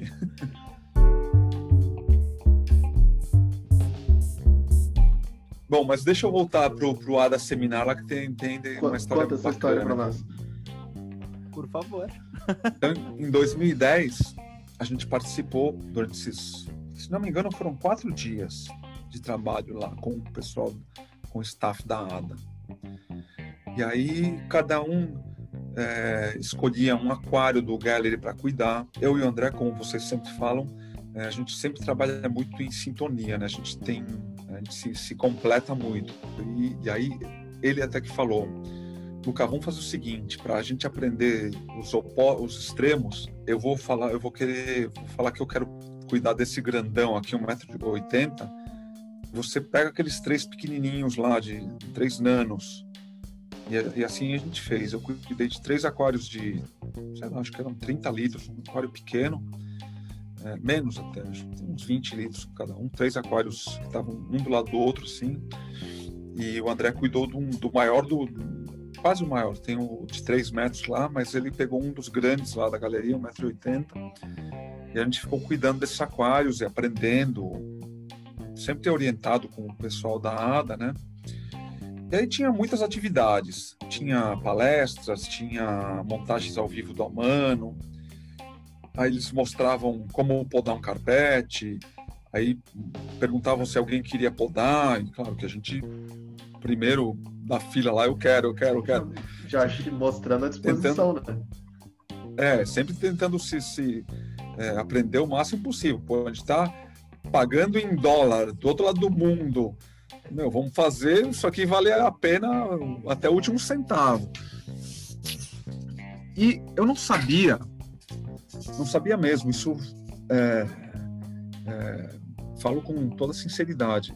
Eu não sabia que é, eles estavam a todo momento avaliando todo o grupo de, de participantes desse seminário. É, avaliando de, de dar, dar, pontos mesmo, ponto positivo, ponto negativo. E eu, para mim, tinha passado desapercebido isso. Eu não, não tinha me ligado que a gente estava sendo constantemente avaliado por eles. Bom, aí terminaram os quatro dias de seminário. É, os japoneses sabem dar um banquete como ninguém. Acho que eu nunca participei de, de, Primeiro que eu adoro a culinária japonesa, né? Mas as festas de, de encerramento desses eventos e as festas de, da, do IAPLC, da festa do, da premiação do IAPLC, são banquetes assim que vocês não fazem ideia. Sabe rodízio de sushi? Que vem ah. tudo de bom e vem passando. Pensa isso elevado a décima potência. É um negócio que você está na terra deles, te, eles te trazem cada iguaria e coisas que você nunca sonhou em experimentar. É, bom, um banquete maravilhoso. Tu acabou de teve esse ban... uma bronca agora, né? Sabe? Tu, tu sabe, é. porque é o seguinte, a gurizada, elas, é, eles não estavam querendo fazer, não estavam querendo entrar na competição, porque eles achavam assim, não, vai pro livro. Agora que eles sabem que tem comida de graça na competição. Já tô escrevendo o meu ali. Vai entrar tudo que é aquário. Não, esse, é, essa festa realmente é um banquete que eu nunca participei, nem no melhor dos casamentos que eu já fui aqui, é, não tem nada parecido. O, os japoneses realmente sabem fazer uma, uma grande festa, um negócio impressionante. E aí teve essa festa de encerramento do ADA Seminar, não, todo mundo sentado, ajoelhado ali no chão, né? Essa é a parte ruim, você acaba ficando com dor nas pernas. A gente não está acostumado, né? Não tem cadeira. Ficar ajoelhado, comer no chão é, é, é complicado para nós ocidentais. Mas é muito curioso, né? Um negócio, uma experiência muito, muito bacana. E aí tá, tava todo mundo já terminando o banquete lá, já a cerveja começando a fazer efeito, né? O pessoal alegre. Saque, muito saque. Saque todo. É, saque também. Aí eles falaram assim, bom, agora vamos, vamos anunciar o MV, MVP, que eles chamam MVP, que é Most Valuable Participant. Ou seja, o cara que se destacou no seminário. E eu não sabia que tinha esse, nem, nem sabia que tinha esse prêmio.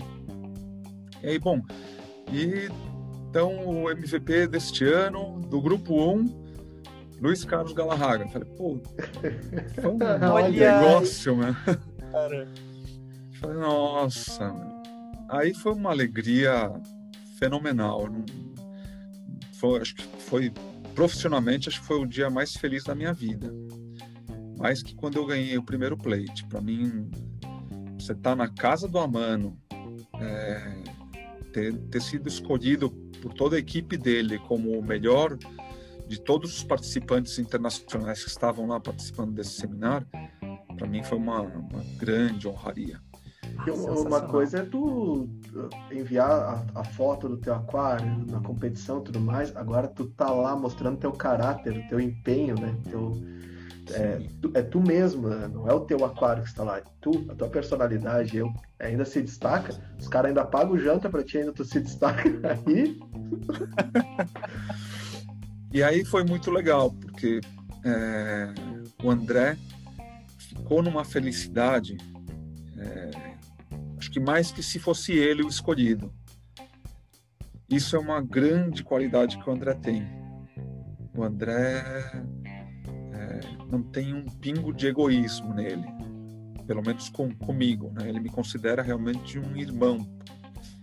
É, eu às vezes até fico constrangido, porque ele fala que me considera mais irmão do que os próprios. Ele tem dois irmãos de sangue. Uhum. Ele, ele, me considera mais irmão dele do que os dois irmãos de sangue que ele tem. Então, isso, pô, não precisa falar mais nada. E aí, o André ficou numa felicidade por eu ter recebido esse prêmio. Ele me botou nos, nos ombros, me subiu nos ombros. E os japoneses são super preocupados com segurança, né? Eles, não, não, não, Abunai, Abunai, perigoso, perigoso.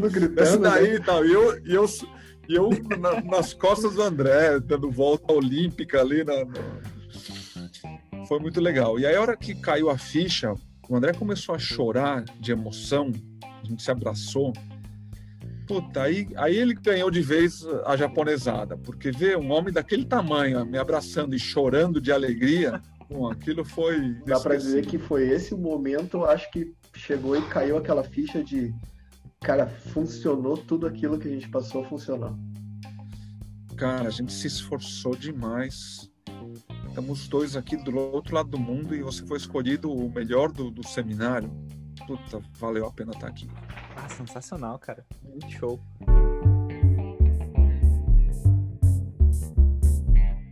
E nas competições, Luca, onde é que começou? Onde é que tu começou a competir em concurso de aquapaisagismo? Bom, naquele fórum Aqua Hobby, é, foi onde começou a se, se, se falar de, de concursos, né? Porque o pessoal já competia lá. Eu conhecia o Aqua Hobby através do, dos concursos internacionais do, do AGA lá. Então lá já se falava muito de concursos. E eu, eu sempre tive vontade, eu sempre fui uma pessoa bastante competitiva, eu sempre tive vontade de, de participar. E em 2004, é, aí tem até uma, uma, uma rixa, uma, uma, briguinha, porque tinha um fórum concorrente do, do Aquahobby, que era o, o Aquarismo Online, do Marne Campos. O Aqual, né? Isso. Eles eram meio que rivais, assim, né? Era, era meio clubinho, assim. E, e o Marne Campos, é, porque o, o, o, aquarismo, o aqua hobby, tinha a ideia de fazer um concurso de aquapaisagismo. Só que nunca ninguém chegou, pôs a mão e fez, né? E o Marne não, o Marne saiu na frente, pegou meio que a ideia do, do pessoal da Aqua Hobby e lançou o concurso brasileiro de aquapaisagismo, o CBAP, em 2004. E aí o pessoal do, do, do Aqua Hobby, uns mais esquentados, já falando, ah, imagina, não vou participar do concurso do, do rival aqui, nem a pau. Eu falei, ah, eu vou. Pô. Vocês não vão, eu vou. É concurso, eu vou. De vocês. É, vocês não querem ir, não vão, mas eu vou. E aí, em 2004, eu participei, um aquário que eu tinha aqui na minha casa, um aquário, um aquário que, uma proporção ruim até para aquapaisagismo. Ele tinha 90 centímetros, é um comprimento bom, mas tinha 25 centímetros de largura só, que era num corredor aqui, aqui do meu lado estava o aquário. Era um móvel bem estreito, porque senão a gente não abria a porta da cozinha. E vai subir hardscape como isso? É, então, e aí tinha 90, 25, 40. Essa era a proporção do meu aquário que foi campeão no CBAP em 2004. Nossa. Não, eu... E o pessoal reclamando com aquário 60p da ADA aí que não consegue fazer hardscape, né? Não, eu, ou eu percebo o seguinte. Ah, mas era um aquário ruim, mas era um aquário horrível. Mas esse aí que eu fui campeão. Não, mas nessa época eu não pensava, não imaginava que eu pudesse ser campeão. Eu inscrevi meio que na esperança só. O aquário tava bonitinho. Eu mostro depois foto para você, mando para vocês. É um aquário que não, não, não dá para se envergonhar, mas também é, hoje vocês falam, pô, isso foi campeão em 2004. É, é aquele do. Tá, é tu que tem, vai tu. É. Era um aquário bonitinho, umas plantas saudáveis, tudo, mas muito básico. Um layout triangular, hardscape muito fraco. Mas Ah, mas é. foi melhor do que os outros. Foi melhor do que os outros, exatamente. Já tá ótimo, né? e aí eu escrevi pela primeira vez, participei de um concurso e o primeiro concurso fui campeão. Eu acordei um, uma manhã, acho que era um, foi um domingo, não lembro direito. Acordei cedinho assim e eles tinham divulgado. Eu fui lá na internet, eu olhei lá, pô, tá meu nome lá, em primeirão foi muito legal, fiquei muito contente. Muito Essa feliz. do. Mas não tinha, né? Essa questão, porque era do, do fórum, não bem inimigo, o fórum rival, né? Fórum que disputava os membros, vamos dizer assim. Não tinha lá na inscrição, né? Tipo, deixa aqui a foto do seu aquário embaixo. Qual o melhor fórum que existe? A gente não tinha essa. não, não. Tem que marcar a caixinha, né? não, não tinha, não. E aí, esse foi o primeiro. A gente já tinha com a base em 2004 a gente já, já, já fazia coisas da Aquabase, é, mas esse foi o primeiro trabalho que é, eu fui campeão sozinho. O André não ajudou em nada nesse aquário porque era o meu aquário de casa mesmo. É, a partir de então, a gente começou a, a participar dos concursos meio que como é, uma forma de, de de nos mostrarmos capazes no aquapaisagismo, né? É, ser uma coisa que, que é, mostrasse para os nossos clientes, pô, os caras são campeões brasileiros de aquapaisagismo já tantas vezes, então os caras sabem o que estão fazendo. Então, a partir de 2005, a gente começou a se esforçar e trabalhar juntos, mesmo um ajudava o outro, a gente trabalhava é, os, os aquários é, meio que juntos. Então, é, eu tenho vários títulos, mas muitos dos títulos o André me ajudou muito. Muitos, muitos ele tem tanto mérito quanto eu. Isso nos primeiros anos, né? Até 2010, por aí, até 2009, a gente fez muito isso. E a gente foi várias vezes campeões brasileiros, mas a gente não, não achava que era título meu ou dele, era da Aquabase que importava era a Aquabase ser reconhecida como é, capaz de fazer bons trabalhos. É, é, interessante que, é, por exemplo, no primeiro, sabe aquele time que está jogando, aquele time profissional que está jogando contra os amadores, daí faz um gol, aí vai o amador lá e chuta uma bola na trave, assim, não faz gol, chuta uma bola na trave. Aí o time profissional olha entre eles e fala assim, tá, vamos começar a jogar agora sabe? É mais ou menos. O primeiro foi assim, ah, era um aquarinho que eu tinha aqui em casa. Aí depois no outro ano eu cheguei, André, vamos fazer então? Vamos. Aí, aí só vai, né?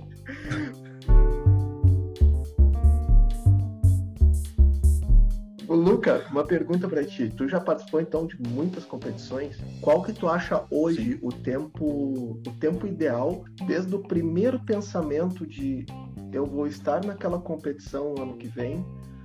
Do primeiro pensamento, eu preciso começar a projetar o meu aquário. Quantos meses tu acha que é o ideal de projetar ele, montar o hardscape, a evolução do layout? Uhum.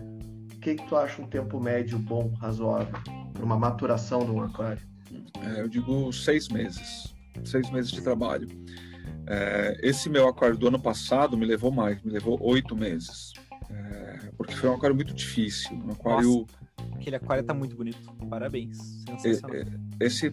É, eu me orgulho desse trabalho porque, para mim, foi o trabalho mais. Que eu mais me dediquei, o trabalho que eu mais dediquei horas a ele, mais do que o desse ano, por exemplo, sem sombra de dúvida. É o aquário que eu mais trabalhei e eu acho que é o meu melhor resultado como não resultado de, no, no, na posição, né, que eu já fiquei em quarto lugar no IAPLC, mas como resultado de trabalho, para mim, esse é o resultado mais forte que eu tenho na minha carreira. E esse eu me dediquei oito meses.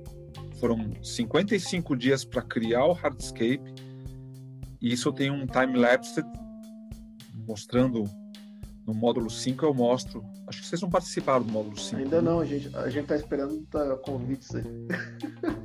No, no módulo 5. no módulo 5 eu mostro esse time-lapse, que eu resumo esses 55 dias de trabalho de colando pedrinha por pedrinha em dois minutos de time-lapse. É bem interessante. Então foram 55 dias montando o layout no seco. Depois foram mais dois meses num dry start, que eu fiz dry start. Eu geralmente não uso dry start, não é uma técnica que eu gosto, mas nesse caso eu fiz para musgos, porque é, eu queria que os musgos aderissem às formas das rochas que eu havia criado, sem eu ter que colocar mais pedrinhas com musgos que ia atrapalhar aquelas linhas que eu tinha tanto Posições pensado delicadas. e trabalhado naquelas. É, então eu queria que realmente o musgo crescesse por sobre aquelas linhas das rochas sem ter nenhuma outra coisa atrapalhando. Então eu fiz dois meses de dry start com musgo, muita ricárdia, é, fícidens. Então ficou mais dois meses só crescendo musgo nessas rochas. E então eu, eu enchi ele de água e foram mais quatro meses até o final da, da foto final. Então foram oito meses de trabalho. Mas eu acredito que com seis meses de trabalho você já consegue ter uma tranquilidade para criar o layout e, e, evoluir ele até um, um bom resultado então, final. Você tá pensando, tá pensando em competição, tu tem que já pensar ó, seis meses antes, quem tá pensando em competição. Sim, pro e APLC você tem que começar no ano, no ano anterior, sem sombra de dúvida. É, mas a questão da foto, por exemplo, uh, tu monta o layout, tu fez ali, tu ficou seis meses, por exemplo, oito meses, né? Uh, tu tira a foto dias antes de enviar pro torneio ou tu tira uma foto antes? Como é que funciona? A foto ela É. sai no dia que vai ser enviado? ou- Não, geralmente esse mês agora de maio que vai entrar Uhum. é o mês da loucura, porque todo mundo quer tirar foto nesse último mês. Porque a gente tem até dia 31 de maio para enviar a foto. E você precisa de um tempinho para tratar a foto, porque a foto você não tira a foto da máquina e manda do jeito que saiu da máquina. Ela tem um tratamento de Photoshop que é permitido, você ajustar brilho, contraste, sombras, Uhum. você não pode clonar peixes, esses escândalos que a gente Alterar- viu aí esse Alterar a ano. cor de Ah. planta, essas histórias todas. É, exato. Há limites para tudo, mas você é, você valoriza o seu trabalho de, de foto com uma edição de, de Photoshop que, que demora uns dias também. Então a gente precisa, precisa tirar a foto no, no, no máximo uma semana antes do, do dia 31, que é o prazo limite para enviar a foto. Ah, claro, entendi, entendi. Essa dúvida era minha mesmo. Eu fiquei pensando, bah, o cara leva oito meses para fazer o layout, mas, por exemplo, que se com sete meses está pronto, ele tira uma foto ali e depois ele aguarda até o prazo e manda, ou. Mas agora eu já entendi. como- Pode, não, pode, você pode. É que geralmente a gente está com o prazo tão apertado, a gente sempre quer amadurecer mais a nossa flora, os nossos detalhes. Isso o aquário vai amadurecendo, vai ganhando o corpo com o tempo, né? Uhum. Então a gente, a gente acaba sempre usando por, uma- por exemplo, hoje eu acho que o meu aquário até estaria numa, num, num ponto bom de tirar foto, mas eu não vou tirar foto hoje. Eu vou esperar mais 20 dias, que são 20 dias que meu aquário vai amadurecer um pouco mais ainda, vai ficar mais ainda é, evoluído. Então a gente sempre procura estender o, o prazo até o limite máximo que você tem aí de- da inscrição. Ah, essa é uma boa dica pro pessoal que tá ouvindo que quer maturar melhor o aquário, né? Pra não ter Sim. pressa. Em 2010, pela primeira vez, eu vivenciei, eu vi aquários de alto nível, aquários de concurso e APLC ao vivo lá no Japão. E isso faz toda a diferença. E aí é outra realidade. Uma coisa, uma coisa é você ver fotos, imagens na internet, que é, é, é- é bidimensional. Você tem que imaginar como é que o cara criou aquilo lá. Outra coisa totalmente diferente é você ir numa loja que tem um aquário top de linha de, de concurso e ver como o aquapaisagista criou soluções para chegar naquele resultado. Isso eu sempre falo, isso tem um valor inestimável. Se vocês conseguem se você tem uma loja, por exemplo, a Aquabase, que tem um aquário de concurso lá, que está sendo preparado para o concurso, vá lá ver como o cara fez. É, não fique só na- navegando na internet, olhando fotos de aquário que você gosta. Vai ver um aquário real, como que ele é tridimensionalmente. Isso pela primeira vez eu vivenciei no Japão em 2010. E isso é, fez toda a diferença, porque eu vi como os japoneses criavam um aquário para concurso. Ou seja, os, os feras, pô, metade dos aquapaisagistas que competem no IAPLC são japoneses. Então eu fui ver e visitei inúmeras lojas no Japão e cada loja tinha aquários de alto nível, de concurso.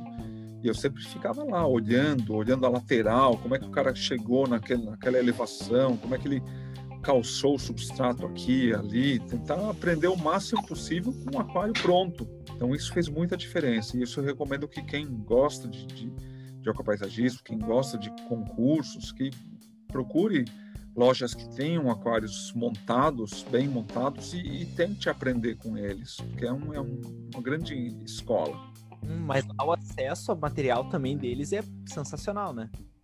Ah, hoje em dia isso não é mais desculpa, Will. Aqui no, no país, hoje a gente tem material de primeiríssima linha também. Não é, tem mais. Oh, também, por exemplo, a Seriu, as Ryuo, cara, elas são rochas caras. Né? Ah, sim. Pra... Não, tudo bem. Discutir, né? Mas nesse ponto, infelizmente, a a, alguns aquapaisagistas acabam não fazendo o layout que quer por não conseguir ter acesso, né? É, e isso é verdade. Ah, você, se você quer ter um, um layout com chances num concurso, você tem que ter material de qualidade. Exatamente. E isso custa caro. Isso é um investimento que você precisa fazer. Você não vai comprar 50 quilos de rocha numa tacada. Mas vai, mas vai garimpando, vai na loja. Se gostou de uma rocha, compra. Daqui a uma semana, daqui a um 15 dias, daqui a um mês, você volta, compra mais uma. Você vai criando um acervo. Isso é, tem que ir aos poucos, não tem jeito. Então, quem, quem já. Tem muita gente fazendo isso há anos que eu conheço. Então, o segredo está aí: você ter um bom acervo. Tem que ter material e tem que saber dar valor, porque são peças que a gente traz pedra no container do Japão. Então, Exatamente. isso não pode ser barato. O, a Luca, tu tem. Uh, tu tem. Eu não tenho tanto autocontrole assim. Eu queria saber se tu tem esse autocontrole um pouco maior. O André já disse que tu não tem também. Que eu, hoje, por exemplo, a gente foi numa distribuidora, eu eu, que era pilhas e pilhas de sacos de, de raízes. Uhum. E eu não consigo, eu tenho a febre do hardscape, né? Eu sempre acho que a melhor raiz está naquele saco que eu não abri. E eu vou pegando, eu vou pegando raiz e aí eu olho uma raiz e falo assim, não, essa aqui eu não vou vender, essa é minha. Eu tenho dentro, eu tenho um armário aqui em casa que é uma porta que é tem é. pedra, tem troncos, aí o Will já fica até bravo comigo, fala assim, ah lá, mais uma para tu nunca montar. Mas é que é coisa nossa, tu entende isso, né? Tu entende que gente, uma hora a gente vai usar. O pessoal brinca que eu tenho o quartinho lá do fundo, que é tudo hardscape que eu vou acumulando lá e não vendo para ninguém. É, a reserva Luca Galarraga, que o André falou. É. E essa, essa questão, assim, tu falou de layouts, de montar, que o Will, o Will próprio agora mencionou, de a gente não tem material, muito material tão disponível assim para. Talvez a gente tenha muitos hardscapers, mas não tem tanto material para esse hardscape, é, para todos esses hardscapers mas eu, eu olharia por um outro lado, porque a, a referência que nós temos hoje de hardscape, que todo mundo tem, são com as pedras japonesas, são com as pedras mais, mais detalhadas, com mais. É, mas tu acha que né? hoje. É, e tu vê lá fora o, o oriental, por exemplo, ele admira demais a nossa paisagem, ele admira demais as nossas fotos, é, a natureza que a gente tem aqui. Tu acha que de repente caberia espaço aí para alguém chegando fazendo um hardscape, por exemplo, um Monte Roraima, que nem tá na novela agora, um bonito, um, um layout amazônico, só uma coisa simples, mas ao mesmo tempo te chama atenção numa complexidade e, e usando material nosso, assim, tu acha que seria possível isso? Sim, é, é possível e já houve casos. O Fernando Ferreira, ele é, ficou muito bem avaliado num, em concursos internacionais, utilizando rochas minhas, é, da, da minha coleção da particular, é, que são aquelas rochas da Bahia, da Chapada Diamantina, que é aquela rocha branca que tem aqueles veios alaranjados. São rochas nacionais que são muito valorizadas sim por, por serem novidade.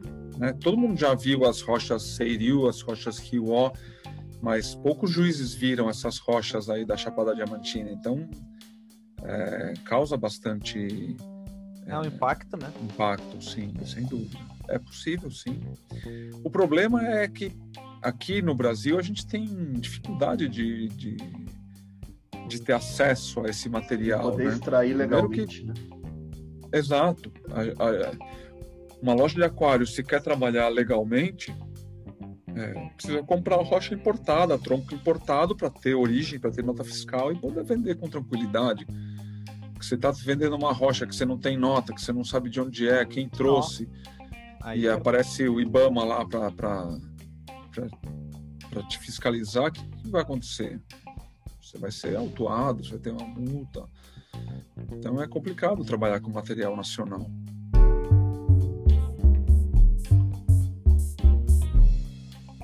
E essa questão de, de torneios, é, é, é, aí entra uma questão, não é um torneio, é uma competição.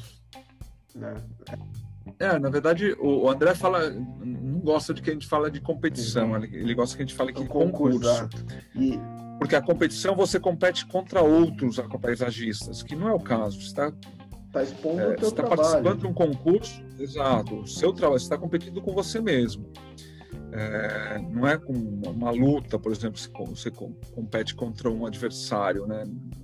No concurso você vai ser avaliado, todos vão ser avaliados pelos mesmos juízes e o que tiver mais qualidade, mais pontos vai, vai vencer. Mas a, aí entra uma pergunta que eu queria te fazer. Eu acho que é, tu, André, a gente aqui com certeza não nesse sentido. Mas a gente sabe que grande parte do pessoal que está hoje no nosso meio eles estão para não, eles não querem às vezes ter o primeiro, o segundo, o terceiro lugar, eles querem fazer um trabalho melhor do que o do Luca.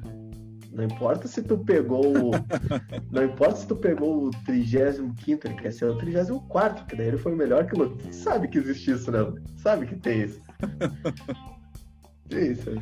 É, infelizmente existe. Infelizmente é, é um concurso que tem ego, as pessoas querem provar uma coisa que às vezes elas não são. Então, esse é um lado que eu não acho bonito do nosso hobby, sabe? Que as pessoas é, querem ser mais do que outras.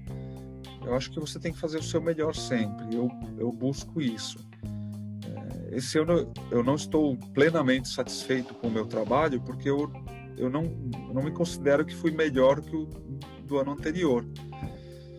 É, e acho que isso que é importante. Você tem que ser é, competitivo com você mesmo, querer sempre evoluir, querer sempre melhorar. Agora, o que os outros estão fazendo, se eu ser melhor que tal fulano, cicrano, para mim, isso eu realmente não, não dou importância não. E sinto pena de quem se preocupa com isso. E Luca, me diz uma coisa agora, é pergunta minha mesmo. Tu gosta de trabalhar com Dragonstones? é, o, o, nesse workshop desse sábado me perguntaram, pô, eu queria ver um layout seu com Dragonstones. É uma rocha difícil de trabalhar. Eu não gosto de trabalhar com essa rocha, porque aquelas perfurações todas alinhadas que ela tem, é, ela impo impossibilita você trabalhar ela em qualquer posição você já tem que respeitar algumas angulações que aquele desenho na rocha é, oferece. Então, é, você se sente um pouco preso, né? Engessado, é. Você não tem liberdade. Ah, essa rocha eu quero virar ela aqui nessa posição e quero usar ela desse jeito. Não, as linhas dela não vão combinar com as linhas do, do, do resto do trabalho. Então, não consigo usar ela nessa posição. Então, é uma rocha que eu não, não costumo usar, pelo menos não para concursos. Entendi. Em questão dos CBAPs, é uhum. interessante do ponto de vocês, assim, uh, o time da Aquabase, eu vejo que ele é muito unido, né? O Dala, por exemplo, ele tá no time, né? O Dala, ele tá no grupo ali, a gente conversa bastante, ele tem... faz manutenção dos aquários deles também, né? Uhum. Cara, uh, eu vejo que o pessoal, ele troca uma ideia tão... parece tão saudável, uma coisa tão assim, nossa, que isso é muito interessante como é que é ser quase um, um líder, vamos dizer assim, do maior time de aquapaisagismo do Brasil. Como é que é liderar esse pessoal, ensinar, passar conhecimento? Então, vamos voltar lá de novo em 2010. Olha como 2010 foi importante essa viagem ao Japão. Em 2010 a gente conheceu uma loja no Japão que é a Negishi, já não existe mais, infelizmente ela acabou fechando. Passou por uma crise financeira e acabou fechando. Mas a gente conheceu essa loja, chamava Negishi Aqua Shop. Ela ficava bem distante lá do, do centro de Tóquio. A gente tinha que pegar dois, três trens, depois caminhar um bocado. Era meia manhã de viagem para chegar nessa loja. Mas você chegava lá, você respirava aquapaisagismo das antigas mesmo, aquapaisagismo raiz. E o sensei Yamagishi, que era o proprietário dessa loja, me disseram que ele chegou a ser sensei do Takashi Amano, chegou a ser professor do Amano. Então, olha a envergadura desse senhor. E ele era uma enciclopédia viva do aquapaisagismo mesmo. A gente chegava com uma, uma imagem de um aquário, ele tinha atrás da mesa dele assim uma, uma coleção de todas as Aquajournal. Aquajournal é uma revista mensal da, da ADA, é, com matérias, com aquários. Ele tinha toda a coleção encadernada ali atrás dele. Então você chegava com uma imagem, com uma ideia, ele pensava um pouquinho assim falava, ele, ó, na Aquajournal 123, dá uma olhada, ó, tem essa ideia aqui, não é mais ou menos isso que você está imaginando? Puta, o cara sabia de cor a, a coleção de, de, de, de que ele tinha lá. E eles tinham um time de aquapaisagistas. O Negishi Aquashop tinha um time que chamava é, Layout Freaks. É, eram vários talentosos japoneses que se reuniam todo, todo sábado, todo final de semana é, nessa loja. Eles tinham uma mesa de madeira, uma mesa de madeira grossa, assim, super bonita, grande. E todo mundo se reunia, sentava em torno dessa mesa. E era o seu Yamagishi e a esposa dele, bem velhinha também, cuidam da loja, cuidavam da loja a esposa toda hora trazendo para a gente. Lá eles têm o hábito de tomar café gelado. Então, trazer umas jarras de café, um café meio aguado, assim. Acho que é influência americana, né? Da, os americanos ocuparam lá o Japão. Então, é aquele café americano aguado, com bastante gelo. Eles serviam, e chá também, muito chá.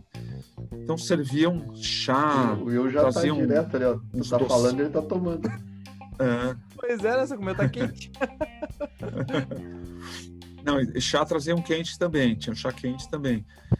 E no Japão tem muito o, o, o, hábito, quando você vai visitar alguém, você leva um presente, geralmente é comida. São doces, são biscoitos. Toda estação de trem tem banquinhas que já vendem umas caixinhas super caprichadas é, dessas iguarias, assim, desses aperitivos, assim. Então você vai visitar alguém, você leva uma caixa disso de presente, uma omiyage.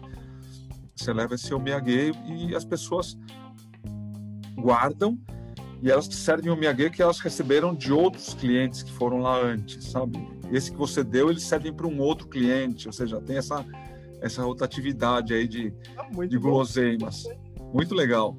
E aí a, a senhora Yamagishi já servia todos aqueles aqueles quitutes ali para a gente ir beliscando, agora, chá quente agora tu sabe o que e, que era, e café agora gelado. Tu sabe o que era o jantar do IAPLC, né? era só os presentes. Todo mundo que tá ouvindo aí que vai lá na loja, tá? Começa a levar eu uma Yagishi. Por favor, já. O Miyagi, chama o Miyagi. O ó, viu? Ó, quem for na Aquabase, quem for lá, que a gente não fala qual loja a gente é, porque a gente não tá para venda, mas, mas quem for, quem sabe que a gente é, por favor, não.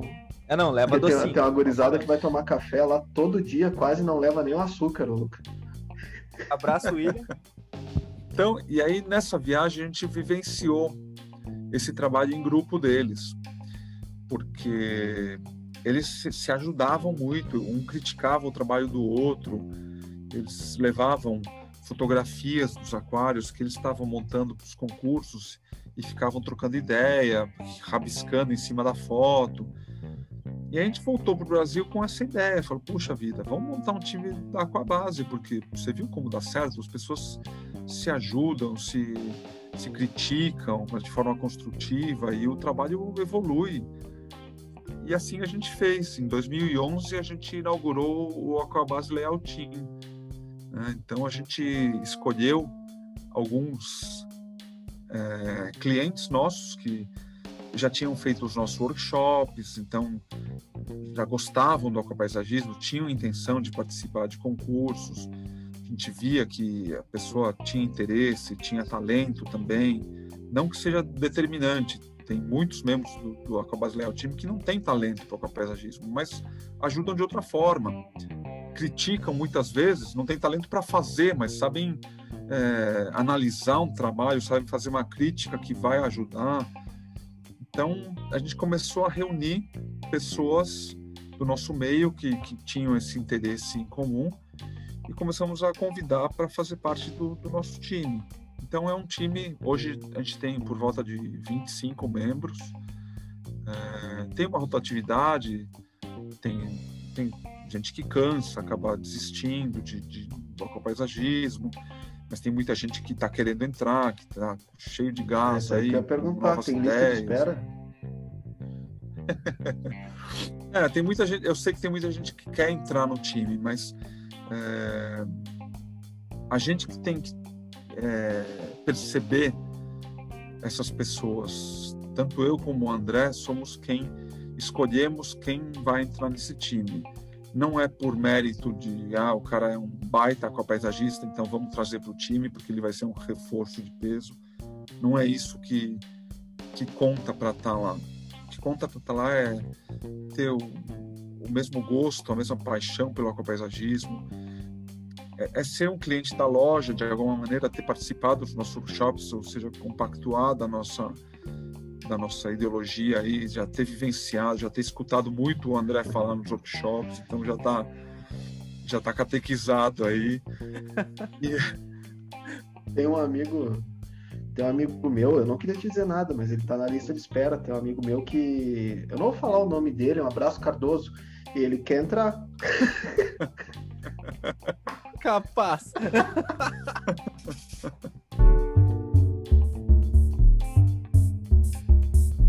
cara. Parece o grupo do podcast. A gente tem o grupo do Whats que só entra se ouvir assim. Bom, tu sabe como é que é, né, Lucas? Sim, sim. Vocês, para entrar lá no grupo, o André teve que escutar o podcast, né? E, e, o, e o, Cardoso então, não tá no grupo, hein? O Cardoso ainda não, é. não tá no nosso grupo. ainda, mas o Constantino tá. O Constantino ouviu, mandou 100. Mas é isso. E aí, e aí do, do Japão a gente trouxe essa ideia do, do grupo, do time porque é importante. É, eu considero que o, o aquário que você cria é mais ou menos como o seu filho. Você não vê defeito no seu filho. Você educou, você criou, mas você não vê os defeitos. Difícil você ver defeito no seu próprio filho. Só que outras pessoas podem te auxiliar nisso. Vão ver os defeitos do seu filho e te falar. Aí você fala, pô, verdade. É, essa pedrinha é aqui realmente não tem nada Mas a ver. é duro, né? É. Eu, eu sei porque eu fiz o, o hardscapezinho ali na loja, mesmo que seja um hardscape de loja, não é um hardscape de competição nem nada. Mas eu fiz Sim. um hardscapezinho ali na loja. Aí eu falo, falei pro Will, Will, o que que tu, tu achou do hardscape? Aí ele sentou na frente, falou assim, tá uma porcaria. Daí tu sabe? Tu dá aquela assim, mas dá vontade de bater com a cabeça dele no vidro, mas tu. Não, mas, assim, mas aí ele fala, e tu começa assim, cara, eu odeio esse cara, mas ele tá certo, sabe? Tipo, é, é, aqui realmente tá com esse problema, tem que ter esse ajuste. É difícil às vezes tu. Sabe, mas tu. Então, mas, mas a gente fala que se a pessoa não está preparada para ouvir crítica, ela não está preparada para estar tá no, no, no, time da Aquabase. Vai evoluir também, né? Porque lá ela não vai escutar elogio. Ela vai escutar o que está errado. Tudo bem, o trabalho está muito bom, as pessoas elogiam também, mas a gente está lá para ouvir crítica, ouvir o que pode melhorar. Então,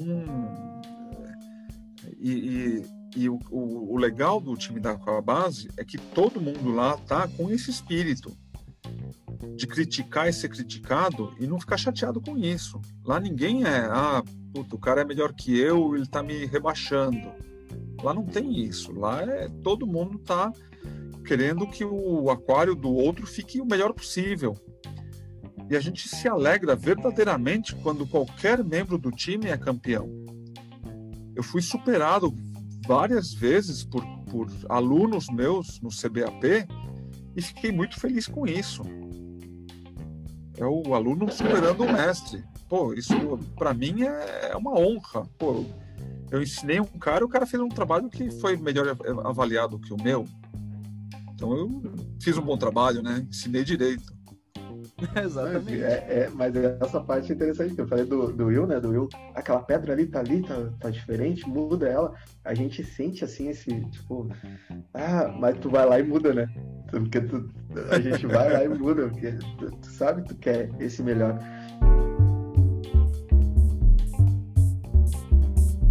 Eu tenho uma pergunta em relação a isso, minha, essa minha também.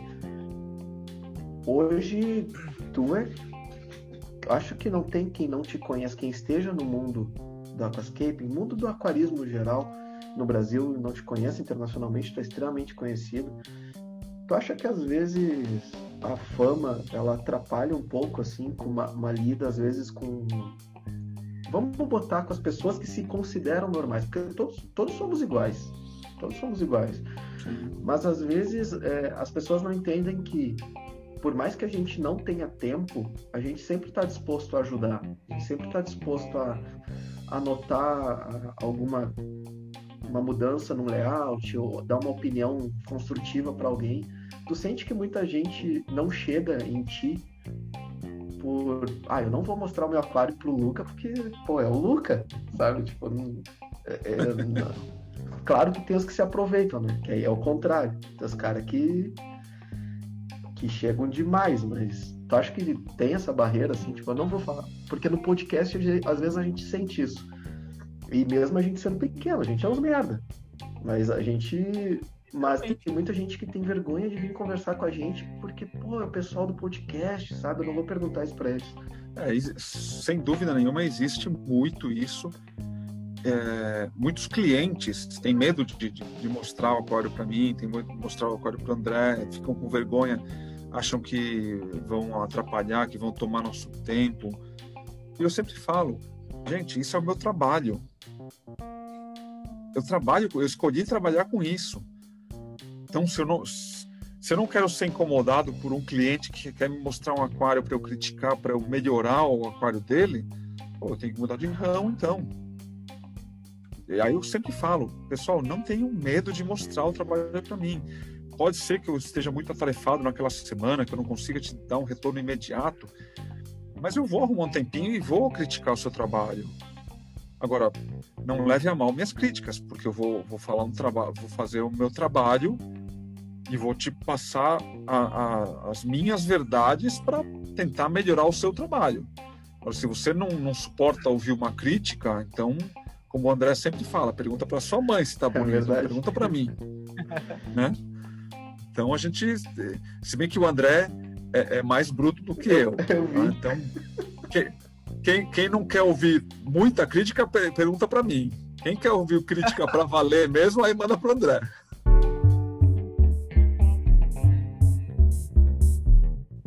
Então, Luca, uma coisa que tu falou agora, que o pessoal às vezes pode ter essa questão de vergonha, teve um cliente nosso, um amigo nosso ali, tá até no ouvinte do podcast até, ele vai na loja de vez em quando ali, que é o seu Daniel.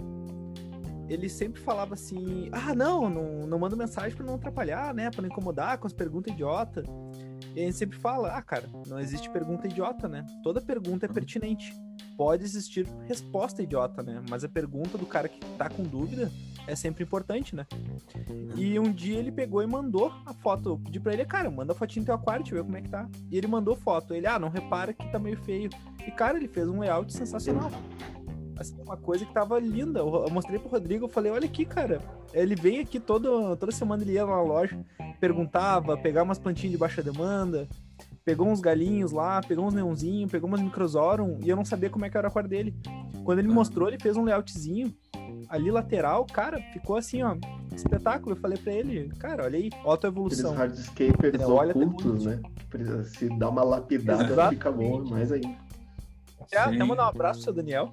E, cara, ah, eu acho que falta um pouco ah, esse negócio de ter mais interação com quem tu tá atendendo. Não digo de vocês, né? Mas no caso de outras lojas, por exemplo, porque tem loja que é- não existe um pós-venda, né? Que o cara vende o produto e tchau, nunca mais fala Sim. com o cara. Manda mensagem, não responde, etc. Eu acho que isso é uma coisa que agregaria muito pro aquarismo do Brasil mesmo, a nossa cultura, né? De não só querer vender e se livrar e vender um pro outro peixinho, vender outro peixinho, deixar aquele morrer e vender o outro. Cara, infelizmente é complicado. Não tem dúvida. O, o pós-venda é, é- é fundamental.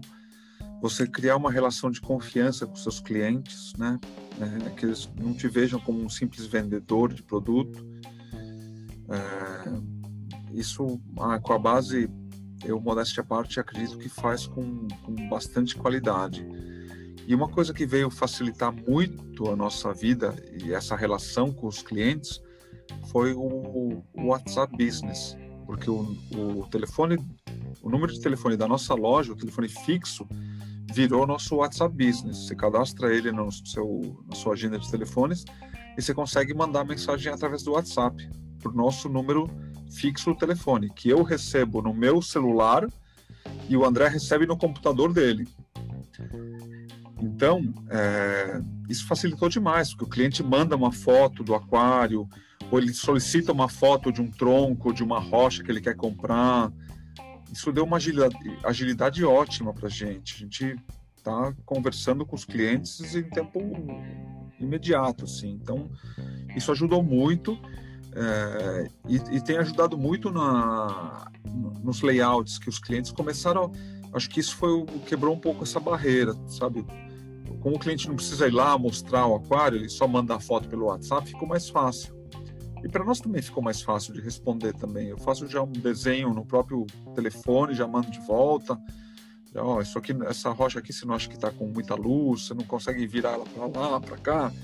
É, que plantas que você consegue, imagina colocar nesse layout? Já vai dando um atendimento muito interessante, assim, imediato. Isso tem uma, tem uma prova viva que hoje tem uma, uma cliente de vocês que está lá no nosso grupo, que conversa comigo também diariamente, que é a Val.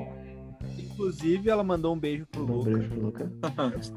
ela esteve hoje é, na nossa que loja. Ela falou que ela estava procurando a pedra perfeita e nem que se fosse revirar com a base inteira, ela queria aquela pedra.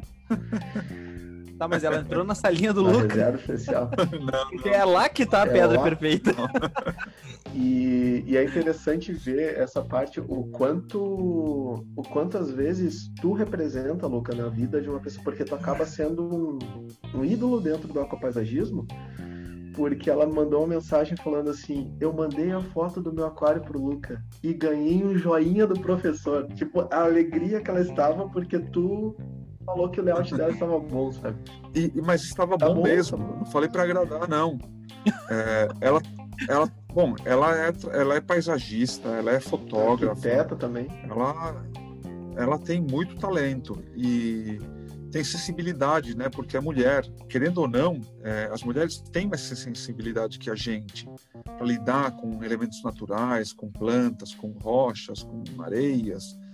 É, então, eu acredito que o aquapaisagismo está conquistando muito o público feminino por conta disso. Porque até então o aquarismo era era um hobby predominantemente masculino. Né? Uma ou outra aquarista, mas era muito raro. Hoje não, hoje você já vê várias aquapaisagistas mulheres. Isso é muito bacana. E ela realmente é talentosa. Ela me mostrou o layout que ela fez com rochas. Um layout assim, que a primeira vez que ela me mostrou o layout e eu praticamente não, não precisei mudar nada. Falei, ó, só essa rocha aqui que eu acho que os veios dela não combinam com o resto, mas o resto tá muito interessante. E hoje ela foi na loja, eu pedi para ela mostrar pro André e o André também gostou muito. O André falou, eu acho que dá para plantar já, ou seja, tem futuro. Resultado bom. Para terminar, eu acho que a nossa ficha aqui, a nossa ficha base, e aí depois a gente pula para algumas perguntinhas, são poucas perguntas, mas dos nossos ouvintes. A gente vê muitos. Eu tô sempre fora dos grupos do, de WhatsApp. Eu tenho o grupo do podcast, que é onde eu cuido ali, mas o Will participa de quase todos os grupos que tem no Brasil. E a gente vê uma discussão muito grande hoje, aquela história do é raiz ou é Nutella? Ah, o cara usa substrato fértil da ADA, é Nutella. Ah, o cara usa CO2 industrial, é Nutella, não é raiz. Ou é fresco. Ah, não. Eles usam as coisas da Aquabase lá, isso aqui é tudo fresco. Eu tenho uma definição, né? É, e aí esse pessoal fala, ah, é fresco, é fresco. Acho que, na verdade, não é a gente que é fresco, né? Eles, eles que acabam sendo burro, porque se tu tem um produto industrial feito pronto para tu usar, que vai te dar qualidade, que vai te dar técnica. Tu não precisa mais sofrer. Tu não precisa nessa de eu sou raiz. Não, tu é burro. Tu tá ali pronto o negócio para tu usar, é só tu usar. Não precisa. Então eu concordo um pouco nessa parte. É que as pessoas muitas vezes é, tendem a desvalorizar aquilo que elas não têm acesso, ou não conseguem ter, ou mesmo não querem ter, mas é, se, se, realmente você tem produtos de ponta que vão te dar resultados magníficos, por que tentar produtos caseiros que, que você vai ter muito mais trabalho, muito menos resultado? Claro, existe a questão econômica, e isso eu respeito sempre.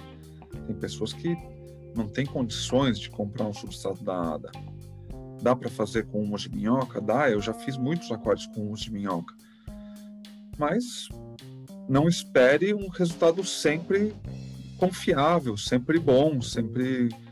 É, você pode pegar um humus de má qualidade e você vai ter um péssimo resultado, você vai ter que desmontar seu aquário todo, começar tudo de novo. Ou seja, tudo tem um custo. Agora, ficar rotulando se é raiz, se é Nutella, aí já é. é faz parte. Né? É. Ah, o que, que acontece? Em muito grupo que eu tô, Uh, eu já fui banido de alguns, né? Porque eu tento ajudar, só que tem o pessoal que não quer ser ajudado de jeito nenhum e condena o podcast. Que podcast, meu Deus, os caras só falam de produto caro. Aí, por exemplo, ah, os produtos caros, tá? Siquem, uh, Errain, JBL, Sera, qualquer uh, coisas atualmente, hoje em dia acessíveis pra caramba, quase básicas, né? Que a longo prazo sai muito barato. É que às vezes o pessoal não sabe fazer uma conta, né? Prefere gastar uma caixa de anticlor da Lab com um primezinho de 50ml. Entendeu? Não faz sentido, porque o preço ali é 20 reais de diferença, nem isso às vezes. É. Então, pessoas que às vezes têm produtos muito bons, pessoas com filtros, por exemplo, tá usando o Errain, tem uma luminária muito boa, um MaxPact, e mandando outras pessoas no grupo usar, tipo, ah, usamos de minhoca, bota essa lâmpada tubular de ferragem aí, Entendeu? Às vezes é um pouco daquilo, deixa eu comer meu bife aqui enquanto fica com o teu guisadinho aí, entendeu? Eles não querem que outras pessoas tenham acesso também a um aquário bonito. Sim. Daí é complicado. E, e assim, a grande parte do, dos grupos de aquarismo tem muita gente que condena uh, quem investe um pouquinho para ter um resultado melhor. E, cara, é terrível. Tem uh, youtubers também. Youtubers com muitos seguidores aquaristas, os caras mandam fazer filtro caseiro, luminária caseira, fertilizante caseiro com banana, café. E o aquário atrás deles está com um filtro profissional, tá com uma luminária muito boa, só que o aquário é um lixo. Ah, eu vou perguntar essa aí depois pro Luca. Eu vou perguntar essa aí depois pro Luca no YouTube. Ah, eu, eu ele, tu, viu, tu viu que quando ele pega no YouTube ele vai, né, Luca? Ele, ele sim. Não, eu fico louco, porque os caras não têm responsabilidade de informação. Vocês, por exemplo, tu e o André, tá? Como Aquabase. Vocês, eu não sei se com vocês lá é assim, tá? Mas ali na loja, eu e o Rodrigo, a partir do momento que um cliente bota o pé ali na loja, que eu começo a explicar alguma coisa para eles, que tá sobre uma planta, sobre um peixe, sobre o aquário dele, aquele aquário dele, eu falo para ele, ah, o teu aquário agora também é meu aquário. E eu gosto de aquário bonito, então vamos fazer teu aquário ficar bonito, ficar agradável, um aquário que dá certo entendeu? Porque eu tenho responsabilidade de informação naquilo que eu falo. Eu estudo diariamente uh, tudo, uh, basicamente tudo que é, engloba o aquarismo ali, para tentar fazer o aquário dos clientes, dos amigos, do pessoal que me pergunta ali no WhatsApp, até do podcast, para fazer o aquário dar certo, entendeu? Porque eu não quero que o aquário uma pessoa dê errado, porque às vezes aquele hobby dela, aquele aquário que ela tá tendo, ela uh, foi aquarista quando era criança, porque o pai tinha, porque a mãe tinha, porque ela trazia uma memória boa. E agora voltou a ter novamente. Então, eu não vou estragar aquela memória dela, esse, esse prazer que ela tem, falando qualquer coisa, em base de achismo, né? Então, o que eu acho hoje em dia é o que falta responsabilidade de informação para muita gente. Porque Sim, o cara é. que manda tu usar essas coisas caseiras, o cara que manda tu fazer isso e aquilo, sem era nem beira, esse cara, quando, tu, ah, quando der errado, e tu for lá no YouTube comentar assim, bah, eu fiz aqui e deu errado, ele só vai falar para ti assim, ó, ah, eu fiz e deu certo. então, isso daí eu, é que hoje em dia é, tá complicado, infelizmente. É, infelizmente a gente tem muito acesso a, a muita informação. É, é, fácil você gerar conteúdo, você colocar um vídeo no YouTube, você colocar uma postagem num grupo de WhatsApp é, e, e não ter nenhuma responsabilidade sobre aquilo. Agora, um lojista está lá com a porta aberta, ele não pode falar uma bobagem para um cliente cliente vai lá, dá errado, volta lá, escuta, você me mandou fazer isso, ó, meus peixes morreram, e agora? Então, como você falou, nós que somos lojistas sérios, comprometidos com a qualidade, com o resultado, com a paixão do nosso cliente, que é a nossa paixão também, é, a gente vai procurar sempre oferecer a, a informação mais correta é, para o cliente não se frustrar, para o cliente ter um bom resultado. Nós queremos que nossos clientes tenham aquários tão belos quanto os que a gente mantém na nossa loja. Quanto mais clientes tiverem aquários belos, estiverem apaixonados pelo hobby, mais gente eles vão tra trazer para o nosso mercado. Exatamente. Então, agora, um grupo de WhatsApp, ele quer que o aquário dele seja bonito, quer tirar onda do, do, dos outros lá. E dane-se se o acordo dos outros fica ruim. Ele não tem responsabilidade nenhuma sobre aquilo. Salvo raras exceções. Tem, tem gente muito boa nos grupos aí falando, tentando ajudar. Isso sempre vai haver. Mas tem gente que não tem comprometimento e, e fala o que quer sem, sem nem saber o que está falando.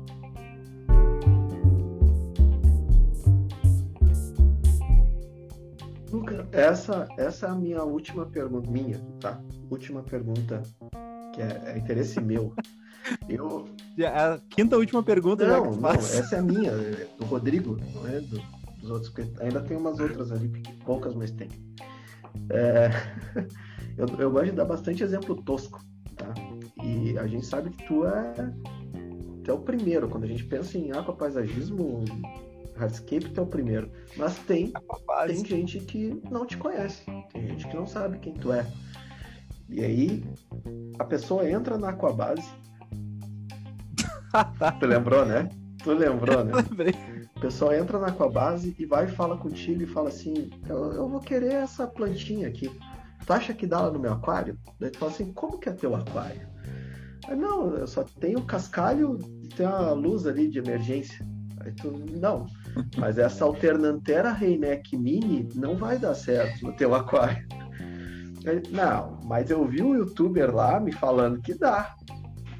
Aí fica assim, aí qual que é a cena? Qual que é o exemplo tosco? Tu entra numa loja de competição, de carro de competição, e tá o Ayrton Senna lá. E aí ele fala para ti assim, ó, cara, não compra isso aqui. E ele fala assim, ah, mas eu vi o, o gamer lá jogando, disse que era para comprar. É tipo isso, entendeu? Neste momento, Luca, tu já assistiu. Bom, tu assistiu o Ghostbusters, né? Os Caça-Fantasmas, o primeiro, aquele do monstro de marshmallow, sabe? Uhum. Nesse momento, sabe aquela geleia que quando o pessoal ficava irritado, ficava bravo, ela começava a soltar bolha e aumentar assim, tipo, o teu interior não começa a ficar assim, tipo, começar a borbulhar, tipo assim, eu vou tocar um cara desse num aquário. sabe aquela carteirada de meu amigo, tu sabe com quem tu tá falando? Não, não, eu, eu nunca fiz isso. Vai dar vontade, não dá? É... Ah. ah, eu não vou negar, eu já fiz. Nem. Ah, o cara, eu tava tentando ajudar o cara. Falando para ele que não existe planta low-tech, porque planta não tem Wi-Fi, não tem Bluetooth, essas coisas. tentando explicar para ele sobre espectro luminoso, tentando explicar como é que funciona uma luminária para aquário plantado, que não é uma tubular comum, né? Ai, daí o cara, não, porque o youtuber lá falou. Aí eu, ah, meu, vem cá. Aí eu tenho a minha caneca do podcast, fica lá na loja, né? Aí eu peguei minha caneca, botei em cima do balcão. Pá, eu tenho o maior podcast de aquarismo do Brasil, tô falando que isso não vai dar certo. aí o cara deu aquela. Opa, tá, não, calma aí. Ah, por favor, a gente tenta ajudar de tudo que é jeito. Os caras não, não se ajudam? Tá doido? É, mas eu como lojista, como profissional do ramo, é, tenho que ter paciência, tenho que atender todos os que entram pelaquela minha porta com, com toda a minha capacidade, com toda a minha atenção é, e trato todos iguais. Pode ser aquele cara que não conhece nada, que chega procurando uma elódia mesmo, até o cara que quer participar de um concurso e quer uma dica num layout. Eu procuro atender todos da mesma maneira, com a mesma presteza. É, e é, eu sou assim, não, eu, não, eu não, não faço distinções, eu, eu procuro. É, até essas pessoas que estão com mais carentes de informação, é, eu procuro até ajudar mais, porque elas estão precisando mais. Mas, mas tu tem uma, uma boa coisa, né? Eu tenho lá na loja esse, esse salvaguarda que tu também tem, porque às vezes, mesmo tu querendo ajudar, o cara começa a te tirar para louco. E aí eu já visualizo mentalmente, eu não estou lá, mas eu já visualizo mentalmente o Luca falando assim: só um pouquinho. Ô André!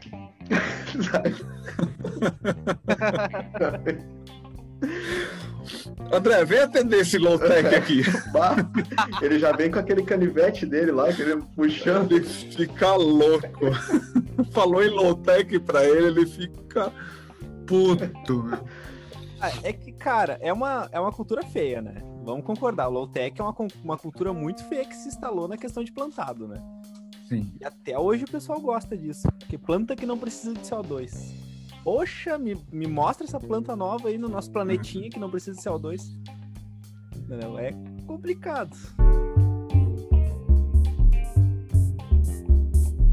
Para finalizar aqui os, acho que a, a parte do podcast, a gente vai para as perguntas dos nossos amigos e ouvintes. São algumas perguntinhas pequenas, mas eu vou começar com ele.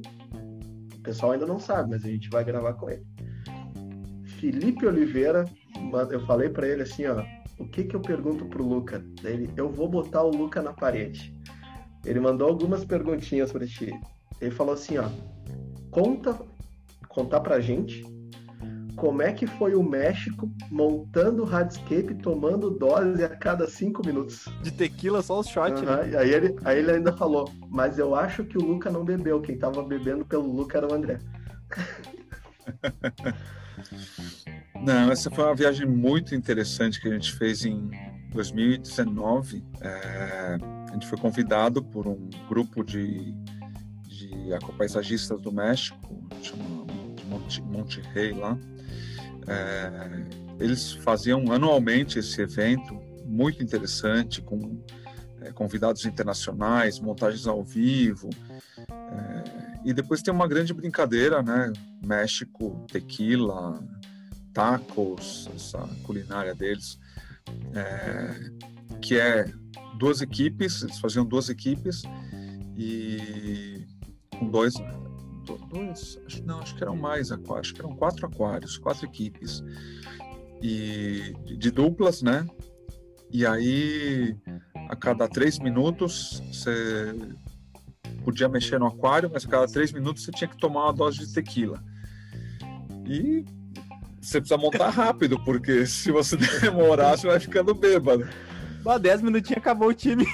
É. viu que o Will, o Will ia ser reverso. Ele ia ser a... tomar tequila em 3 minutos e a cada 3 minutos ele mexe no aquário uma vez. Cada 3 minutos mexe uma rocha, né? Foi, foi divertido, foi muito bacana. O pessoal muito animado, pessoal muito hospitaleiro. Os mexicanos gostam demais dos brasileiros, né? Gente tem um. É, é, é, é, sangue latino também, é povo muito amável, eles gostam de festa, estão sempre é, bagunçando, com bebida, é, é, um povo muito legal. A gente tem muitos amigos mexicanos, a gente passou muito bem aquele, aqueles dias lá no México. A próxima pergunta dele é a seguinte: pergunta pro Luca se eu botar todas as rochas do mesmo tamanho, os tamanhos médios, na mão dele, ele faz um aquário com bom resultado em 1,20m? Acho que eu consigo, porque o meu aquário do ano passado deve ter umas 150 rochas médias. Mas tinha as grandes juntos, não é? Não, eu tenho, eu tenho eu tenho pouquíssimas rochas grandes nesse aquário, porque eu realmente não tinha rochas grandes para trabalhar quando eu me deparei com esse projeto. E eu que, queria criar linhas de luz e sombra muito marcantes. E eu não conseguia isso com duas, três rochas grandes. Então eu decidi ir juntando pequenas rochas pequenas, rochas médias, colando, criando esse efeito é, foi muito trabalhoso, mas deu certo. Mas claro, você precisa ter uma ou outra maior ou uma outra pequena, mas dá para fazer um bom trabalho. Felipe, deu ruim, deu ruim a tua pergunta, Felipe. Foi o melhor, melhor aquário do homem foi com rochas do mesmo tamanho. Perguntou também para ti se te interessa te desafiar ainda mais e começar a seguir outros estilos de layout por exemplo, mais troncos, porque tu é um mestre hoje com rochas. Se tu puxa um. Se te, te interessa te desafiar cada vez mais e seguir para outros layouts. É, eu, eu muitas vezes já é, procurei sair da minha zona de conforto. É, eu fiz um aquário em 2018 que usei só basicamente troncos. E é um aquário que eu gosto muito. Eu acho que é um, é um dos trabalhos fortes da, da minha carreira, com troncos. Ele não foi muito bem avaliado no IAPLC, acho que ele ficou em 33 não foi muito bem. Nossa, mas. Não foi muito bem. Eu participei um ano, tirei 1047, ele, ah, meu, foi 33. Ah, é que a gente sempre busca estar entre os 27 melhores, né? Gente, o nosso alvo é, é, ter aquele plate que a gente chama, né? Aquela placa de aço inox. Então, é, para aquapaisagista de ponta, desculpa, não quero parecer pretencioso, mas aquapaisagistas de ponta, mundial, mundialmente de ponta, eles estão sempre com foco estar entre os 27 melhores. Quando você fica fora dos 27, você acha que você não foi bem. E nesse ano, é, eu acredito que eu não tenha sido bem avaliado no IAPLC, porque esse mesmo trabalho é, ficou em primeiro lugar e, e, ganhou o Best of Show no AGA. Apneia, né? Concurso... Não foi não, Apneia? É o, é o, não. O Apneia, ele... Eu não me lembro que posição ele ficou no, no AGA, mas esse, esse trabalho, como é que ele chamava? Acho que Soul. É o, é o meu favorito, peraí. Eu acho que é esse. E ele, eu acho que ele não foi bem avaliado. Esse mesmo. Esse é um trabalho de troncos. No IAPLC, no IAPLC ele ficou em 33, 34, não me lembro bem a posição. Mas ele foi o, o Best of Show do AGA, ou seja, é, foi um bom trabalho. Eu, eu, gosto muito desse trabalho com troncos. Também, esse dos teus é meu favorito. E eu, eu procuro me desafiar realmente a, a fazer coisas diferentes, a buscar é, novos materiais. Ah, eu, eu, fiz aquele trabalho em 2016, 2000, não, 2017. Em 2017 eu usei uma rocha totalmente nova. Era uma rocha chamada Sansui. Rocha Sansui da Ada, uma rocha vulcânica, toda preta. Então, é um material muito difícil de trabalhar, porque ela é preta, então sombra com preto, praticamente você não tem luz e sombra nela, né? Então eu tive que usar muito, o, é, tirar partido da, da flora. Então eu criei é, uma flora muito impactante com o trabalho nas rochas negras vulcânicas e foi minha melhor avaliação até hoje no IAPLC, que eu fiquei em quarto lugar em 2017. Então, eu sempre procuro me desafiar e fazer coisas diferentes. Esse ano, eu, o, o, layout usa o mesmo material que o, que o do ano passado. É, eu comecei com uma, uma fórmula muito parecida com o trabalho do ano passado, e aí o André me deu um puxão de orelha, falou: Ô oh, meu, você vai fazer a mesma coisa? Dois anos seguidos? E aí eu, eu até gostava, achava que tinha potencial, mas ele tinha razão. Era mais um ano que eu, que eu ia fazer um trabalho muito parecido ao do ano passado. Vai botar espelhinho? Então eu. Vai botar Hã? espelhinho também ou não? não, não. Quantos tu acha que vem nesse próximo ano com espelho aí, Lucas? Ah, vem, deve, deve vir vai vários. vir tanto espelho que vai ser o livro do ano passado, né? De tanto espelho apontando para trás. E, e, eu desmanchei esse layout, apesar de achar que já tinha trabalhado bastante nele e até gostava. Eu, eu até postei na, na, nas minhas redes sociais como ficou esse layout que eu acabei desmanchando e partindo para um, um, novo trabalho que é o que eu estou agora finalizando. É um trabalho também com, com bastante rocha, não tem troncos, mas é uma é uma proposta diferente. Vocês vão ver, acho que vocês vão gostar. Foi o que a gente viu quando a gente teve aí no início do ano Exato. na base, não foi? Foi, foi. Tá incrível, ah, tá incrível, tá bonito. Uhum. Ele pediu para te falar um pouquinho também sobre tu que viaja bastante com ele, vocês estão sempre nos encontros, se encontrando mundo afora, é, a diferença cultural que tu vê no aquascape é, a, a questão de cultural dos diferentes países sendo refletida no aquascaping de cada um. Tu consegue ver essa diferença nítida, assim, tipo, olhando, olha, esse país aqui, esse aquascaping é asiático, esse aqui é europeu, esse aqui é. É nítido para ti? Sim, para mim é. Eu consigo é, distinguir bem é, os os povos né, que fazem o, o aquascaping. É, a gente destaca muito facilmente os, os hardscapes da Indonésia, por exemplo.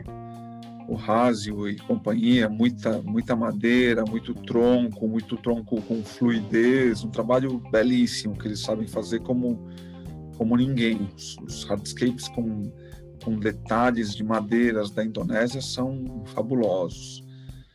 É, tem o, a escola turca, que usa muito é, o diorama, né, a cópia fiel daquela paisagem, faz o pinheirinho, faz a montanha, faz o, o riacho. É, tem várias. É, as, as, montagens do Vietnã também são muito marcantes. O Vietnã tem um paisagista que eu gosto muito, é uma das minhas inspirações que é o Ngothin. Ngothin é, foi, já foi Grand Prize em 2013, se não me engano, é, e, e, sempre com trabalhos maravilhosos. Já tem uns dois anos que ele não compete, acho que ele teve um problema de saúde numa das mãos, alguma alergia, não sei direito o que foi. Ele não tem competido nos últimos anos, mas ele é um talento vietnamita fabuloso e eu consigo olhar um trabalho e saber que é dele. Long Tran Huan, que é outro amigo, grande amigo meu do Vietnã, que também faz trabalhos belíssimos, já foi Grand Prize também, me ensinou muito. É, eu conheci o Long Tran pessoalmente em Barcelona. Nós dois fomos convidados para uma feira, é, uma pet fair em Barcelona, em 2015. E em 2015 eu conheci pessoalmente o Long Tran, que eu já admirava.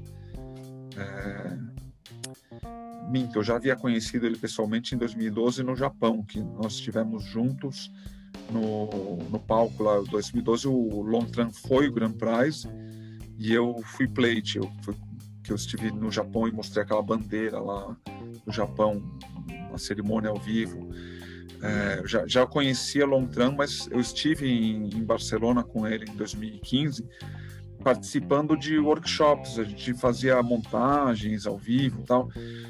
E o Longtran me ensinou muita coisa em 2015, que eu pude realmente conviver com ele no dia a dia, porque em 2012 a gente tinha se conhecido só na festa, né? Uma coisa muito rápida. E ele era o ele era o best of show, ele era o, grand prize, né? Ele era o, a estrela da, da festa, não, não tinha como ficar falando muito Todo com mundo ele. queria falar com ele. Todo mundo queria falar com ele. E, mas em 2015 a gente conviveu bastante alguns dias lá em Barcelona e ele me ensinou várias técnicas. Uma delas a técnica de colagem de, de rochas, de troncos, que eu utilizo até hoje, utilizando aquela super bonder, né, a super cola que eles chamavam, com o pozinho do substrato esfarelado em cima da cola. Então foi o Longtran que me abriu as portas para esse universo aí. Hoje em dia é, eu não conseguiria faz, fazer esses hardscapes tão elaborados que a gente faz hoje se eu não, não tivesse essa técnica da colagem que o Longtran ensinou. Eu vou te contar uma história então, Luca. Fomos a São Paulo antes de ir lá na Aquabase conhecer vocês pessoalmente. Nós passamos no Márcio, lá na Aquarium Life. Não Sim. existe técnica de colagem boa suficiente. E o Márcio, o Márcio tinha um aquário ali do lado da, do caixa ali. Que alguém, não era ele, acho que um amigo dele estava montando ali um hardscape bem montado, bem elaborado, sabe? Com as rochas assim, e, o- e os troncos. E aí vinha as raízes apoiadas nas rochas, bem bonitinho, sabe? Hum. Coladinho. Esse cidadão aí que tá aqui da- na outra câmera aqui, na, na outra tela, Aham. chegou, olhou É. assim, ah, que bonito esse aquário, né? Deixa eu ver. Ele pegou, botou a mão no tronco, assim, ele descolou já, na, na hora, já, pá, já soltou. O cara tinha, Eu toquei no tronco, eu só enco- assim, ó, tipo, o, o cara tinha levado três meses pra fazer o hardscape. O Will destruiu o hardscape do cara em um toque. Aí depois, na, na segunda-feira, eu cheguei na loja desse hardscape que eu tô montando, mas eu usei dois tubos de super cola pra colar as rochas. Que eu, bom, se o cara que destrói hardscape tá aqui, eu não posso economizar cola, né? é que eu vou fazer manutenção, então tu já sabe, né?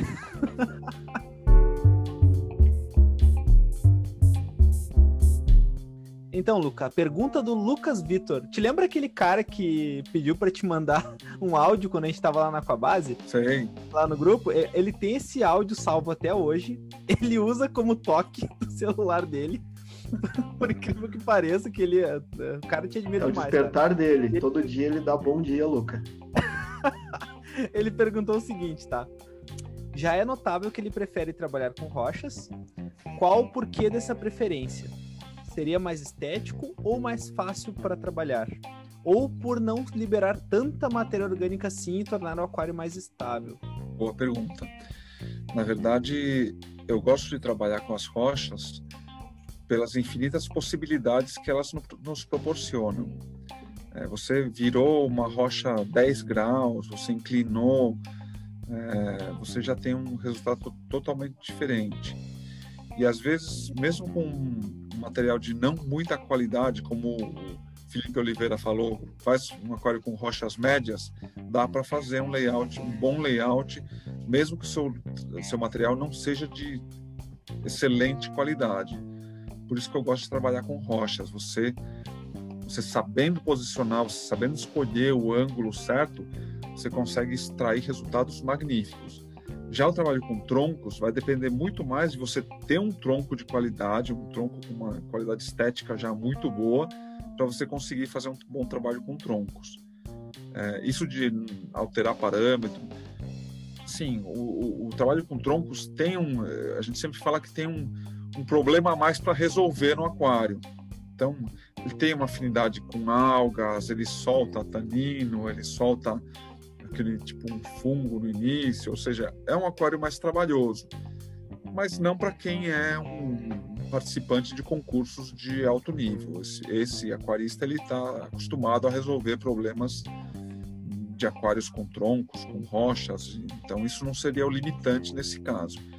Eu, a minha preferência é justamente pelas possibilidades que o material oferece, que não, eu acredito ser bem superiores ao, ao uso dos troncos o, o, o cara que está em alto nível, em ponta, é, eles falam assim, ah, mas é só a construção do hardscape, no caso, entre aspas, só a construção do hardscape, né? Mas não, a gente, é, vocês têm. Eu disse a gente porque eu conheço bastante planta já ao, ao longo do, do tempo que eu tô na, no aquarismo, né?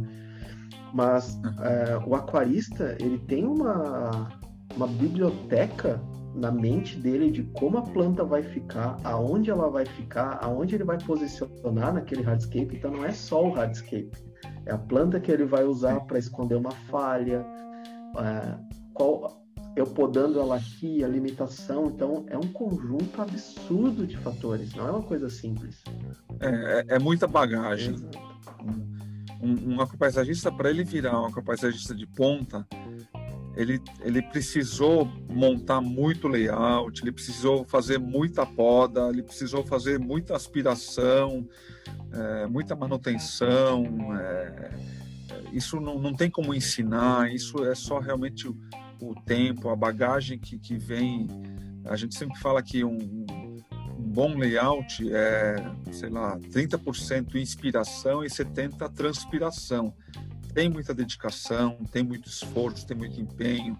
Agora, por exemplo, que é o, a reta final, é o último mês que eu tenho para trabalhar nesse aquário. Eu mexo no aquário todo dia.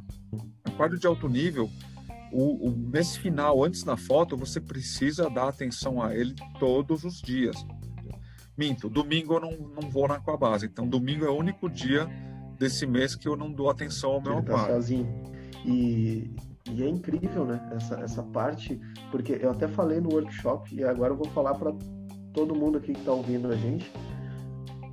Quanto. Porque o pessoal fala assim: ah, é fácil montar um. Entre aspas, o, o Luca monta fácil um hardscape. Sim, o Luca monta fácil um hardscape, o, o do workshop, né? Ali o.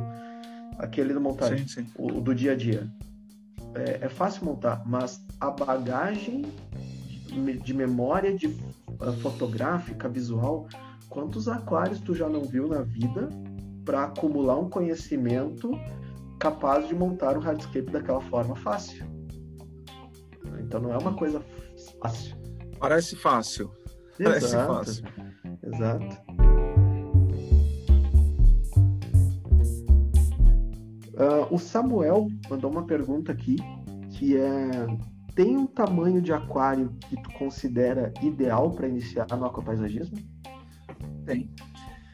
Primeiro, é, foge dos nanos. Tá, aquário nano, pessoal, é um erro muito comum. Ah, eu vou comprar esse pequenininho aqui para ver se eu gosto. Se eu gostar, depois eu compro um maior, faço um investimento maior.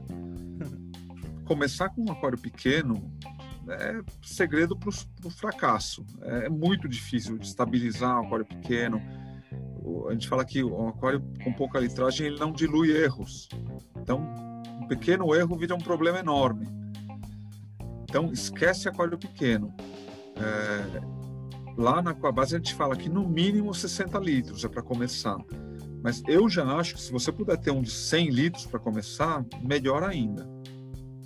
E aí, se você tem ideia de participar de concurso, você quer ter um layout é, competitivo, aí se preocupa também com a proporção do vidro, que ele seja mais longilíneo. Né? Então, um aquário que eu acho ótimo, 1 metro 40 40, são 160 litros de água, você já tem um, uma estabilidade ótima e você tem uma proporção magnífica. 1 metro por 40, você faz um layout com muita possibilidade, muito potencial.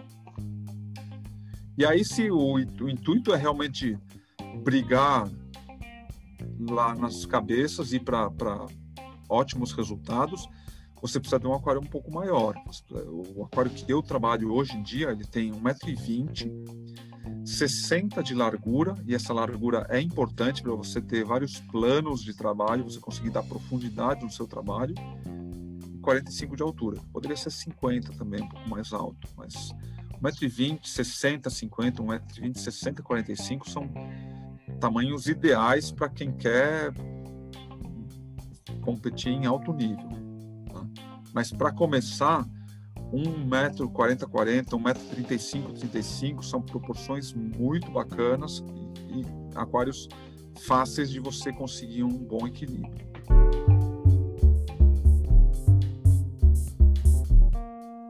O Alan perguntou assim, ó. Que tipo de aquário, em termos de tamanho, ele considera um desafio criar um hardscape? qualquer aquário pequeno para mim é um, é um, desafio. Eu não gosto de trabalhar em aquários pequenos, aquários nanos com 30, 40 centímetros. Eu acho é, difíceis de manusear, difíceis de depois podar, plantar. Eu definitivamente não gosto de aquário pequeno. Mas você consegue fazer um bom hardscape se o, o aquário, apesar de pequeno, tiver uma boa proporção. Agora, aquários que não dão certo para um layout são os cubos, famosos cubos que ficou de moda um tempão.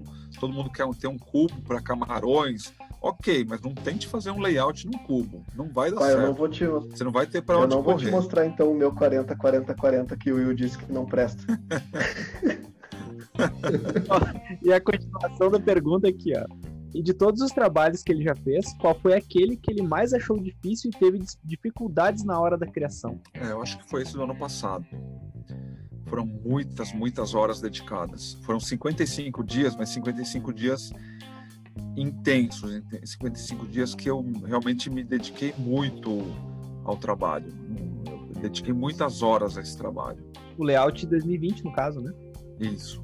Ah, mas aí tu vai me permitir, Luca, mas Pô, é uma, é uma palhaçada, não tem uma rocha fora do lugar, cara. Toda rocha faz sentido com alguma outra ponta. A planta não, não tem uma. A, transição delas é perfeita, sabe? Ela vem do vermelho, aí vai mesclando num verde. Vai... A transição de folhas também, não tem uma folha grande aqui, uma pequena ali do lado. Não, ela. Cara, tu não sabe brincar, Luca. Tu não sabe brincar.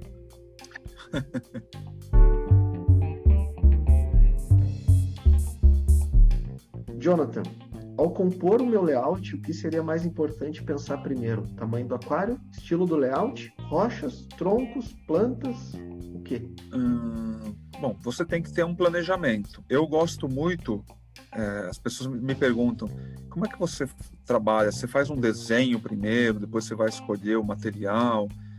É, eu acho que isso é, é complicado, porque você criar um desenho maravilhoso, que o papel admite qualquer ideia mirabolante que você tiver e depois ir buscar o hardscape para criar essa sua ideia que você criou no papel é muito difícil.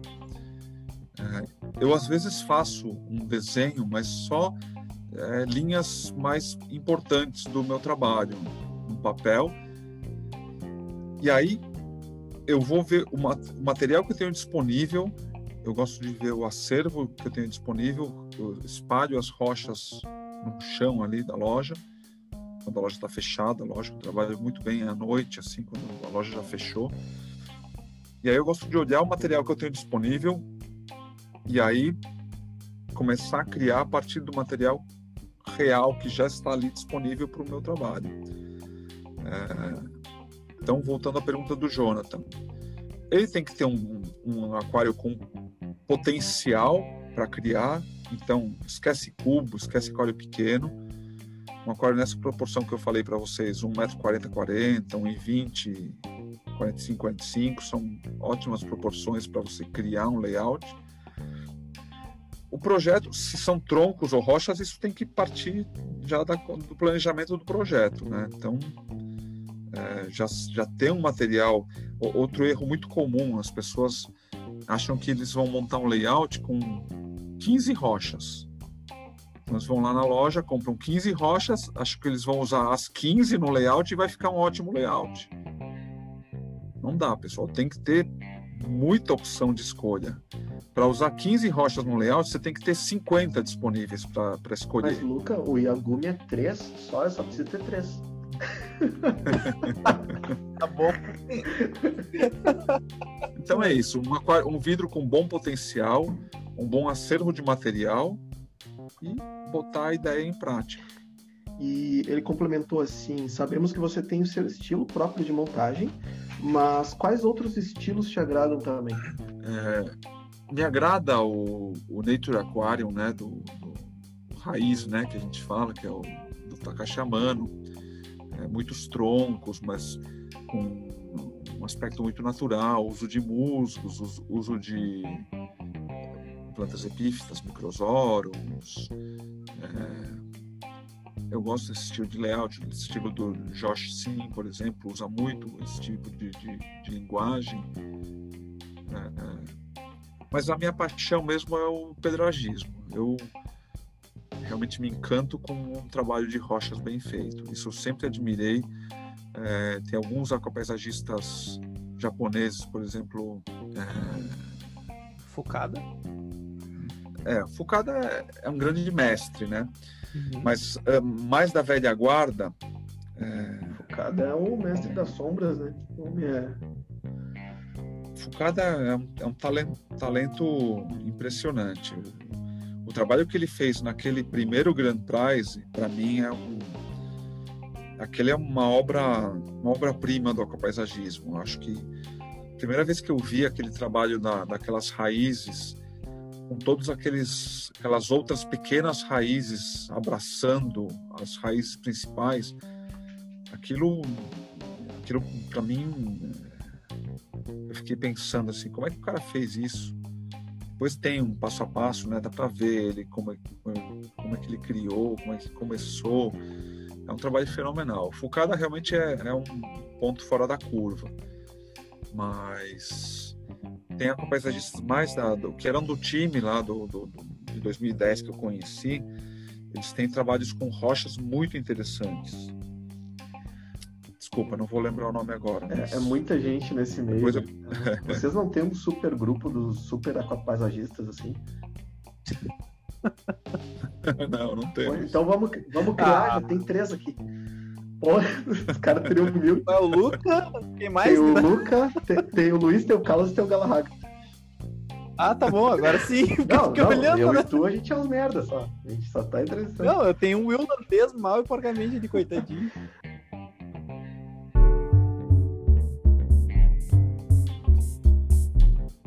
Felipe Oliveira mandou essa última pergunta para ti, que ele perguntou: Tu considera que o aquascaping está crescendo?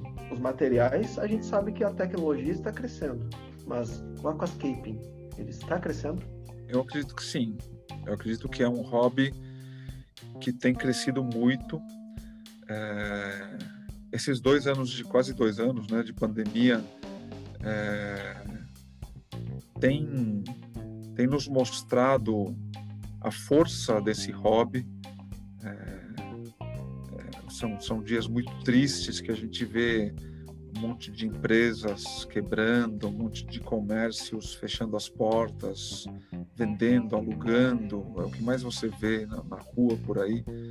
É, e o aquarismo, né, que eu considero aquarismo, mas o aquapaisagismo propriamente dito, é, trouxe a natureza para dentro da casa das pessoas, que elas estão isoladas, trabalhando de casa, então querem cuidar melhor do aquário, querem ter um pedaço de natureza.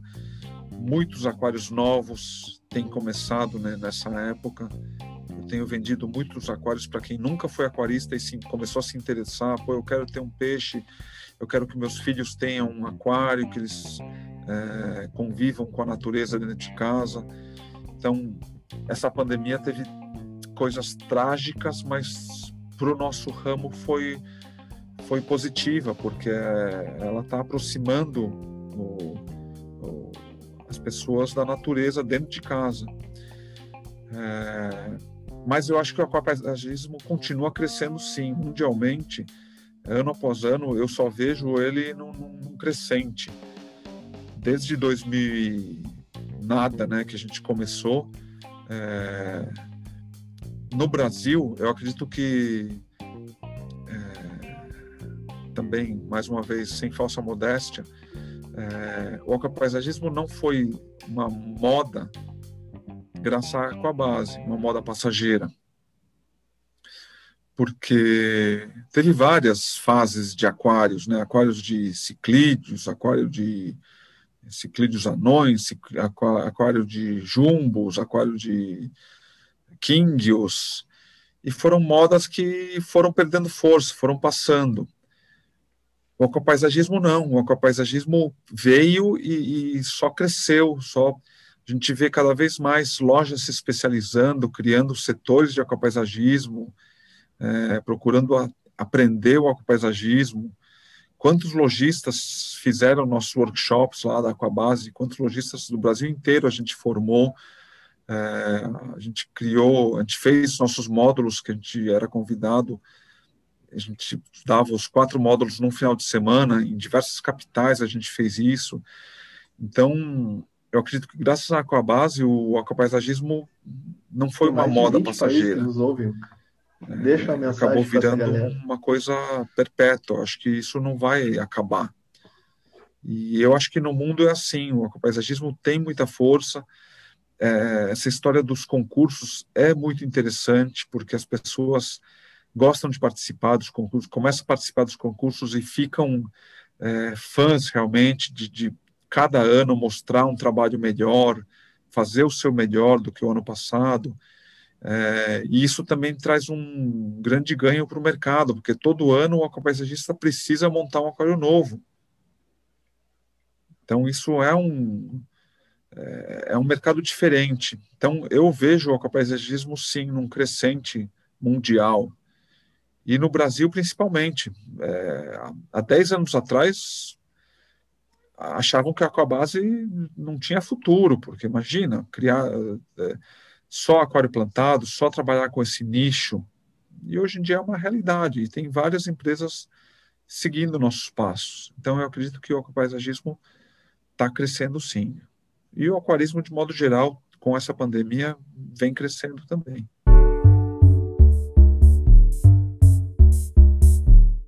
Luca, tu quer deixar alguma mensagem para os aquaristas brasileiros e de todos os outros países que nos escutam, portugueses, americanos e, cara, franceses, bastante público também. Exato, então, quer deixar uma mensagem para todo mundo? Bom, é... o aquapaisagismo é... é um hobby fascinante. Eu sou suspeito porque é o meu hobby que acabou virando a minha profissão. Mas você lidar com plantas naturais dentro de um aquário isso para mim é apaixonante. E é, eu acredito que muitas pessoas que gostam de, de, plantas, que gostam de bonsais, que gostam de orquídeas, é, têm um potencial enorme para trabalhar com aquapaisagismo também. E, e aos robistas que já conhecem o aquapaisagismo, é, a minha mensagem é que, poxa, vocês estão num, num, num hobby fascinante, num hobby que, que é uma lição de, de todas as matérias, né? Você exercita biologia, química, física, tudo tá, tá, tá resumido ali dentro daquelas cinco chapas de vidro. Então vocês têm um hobby maravilhoso.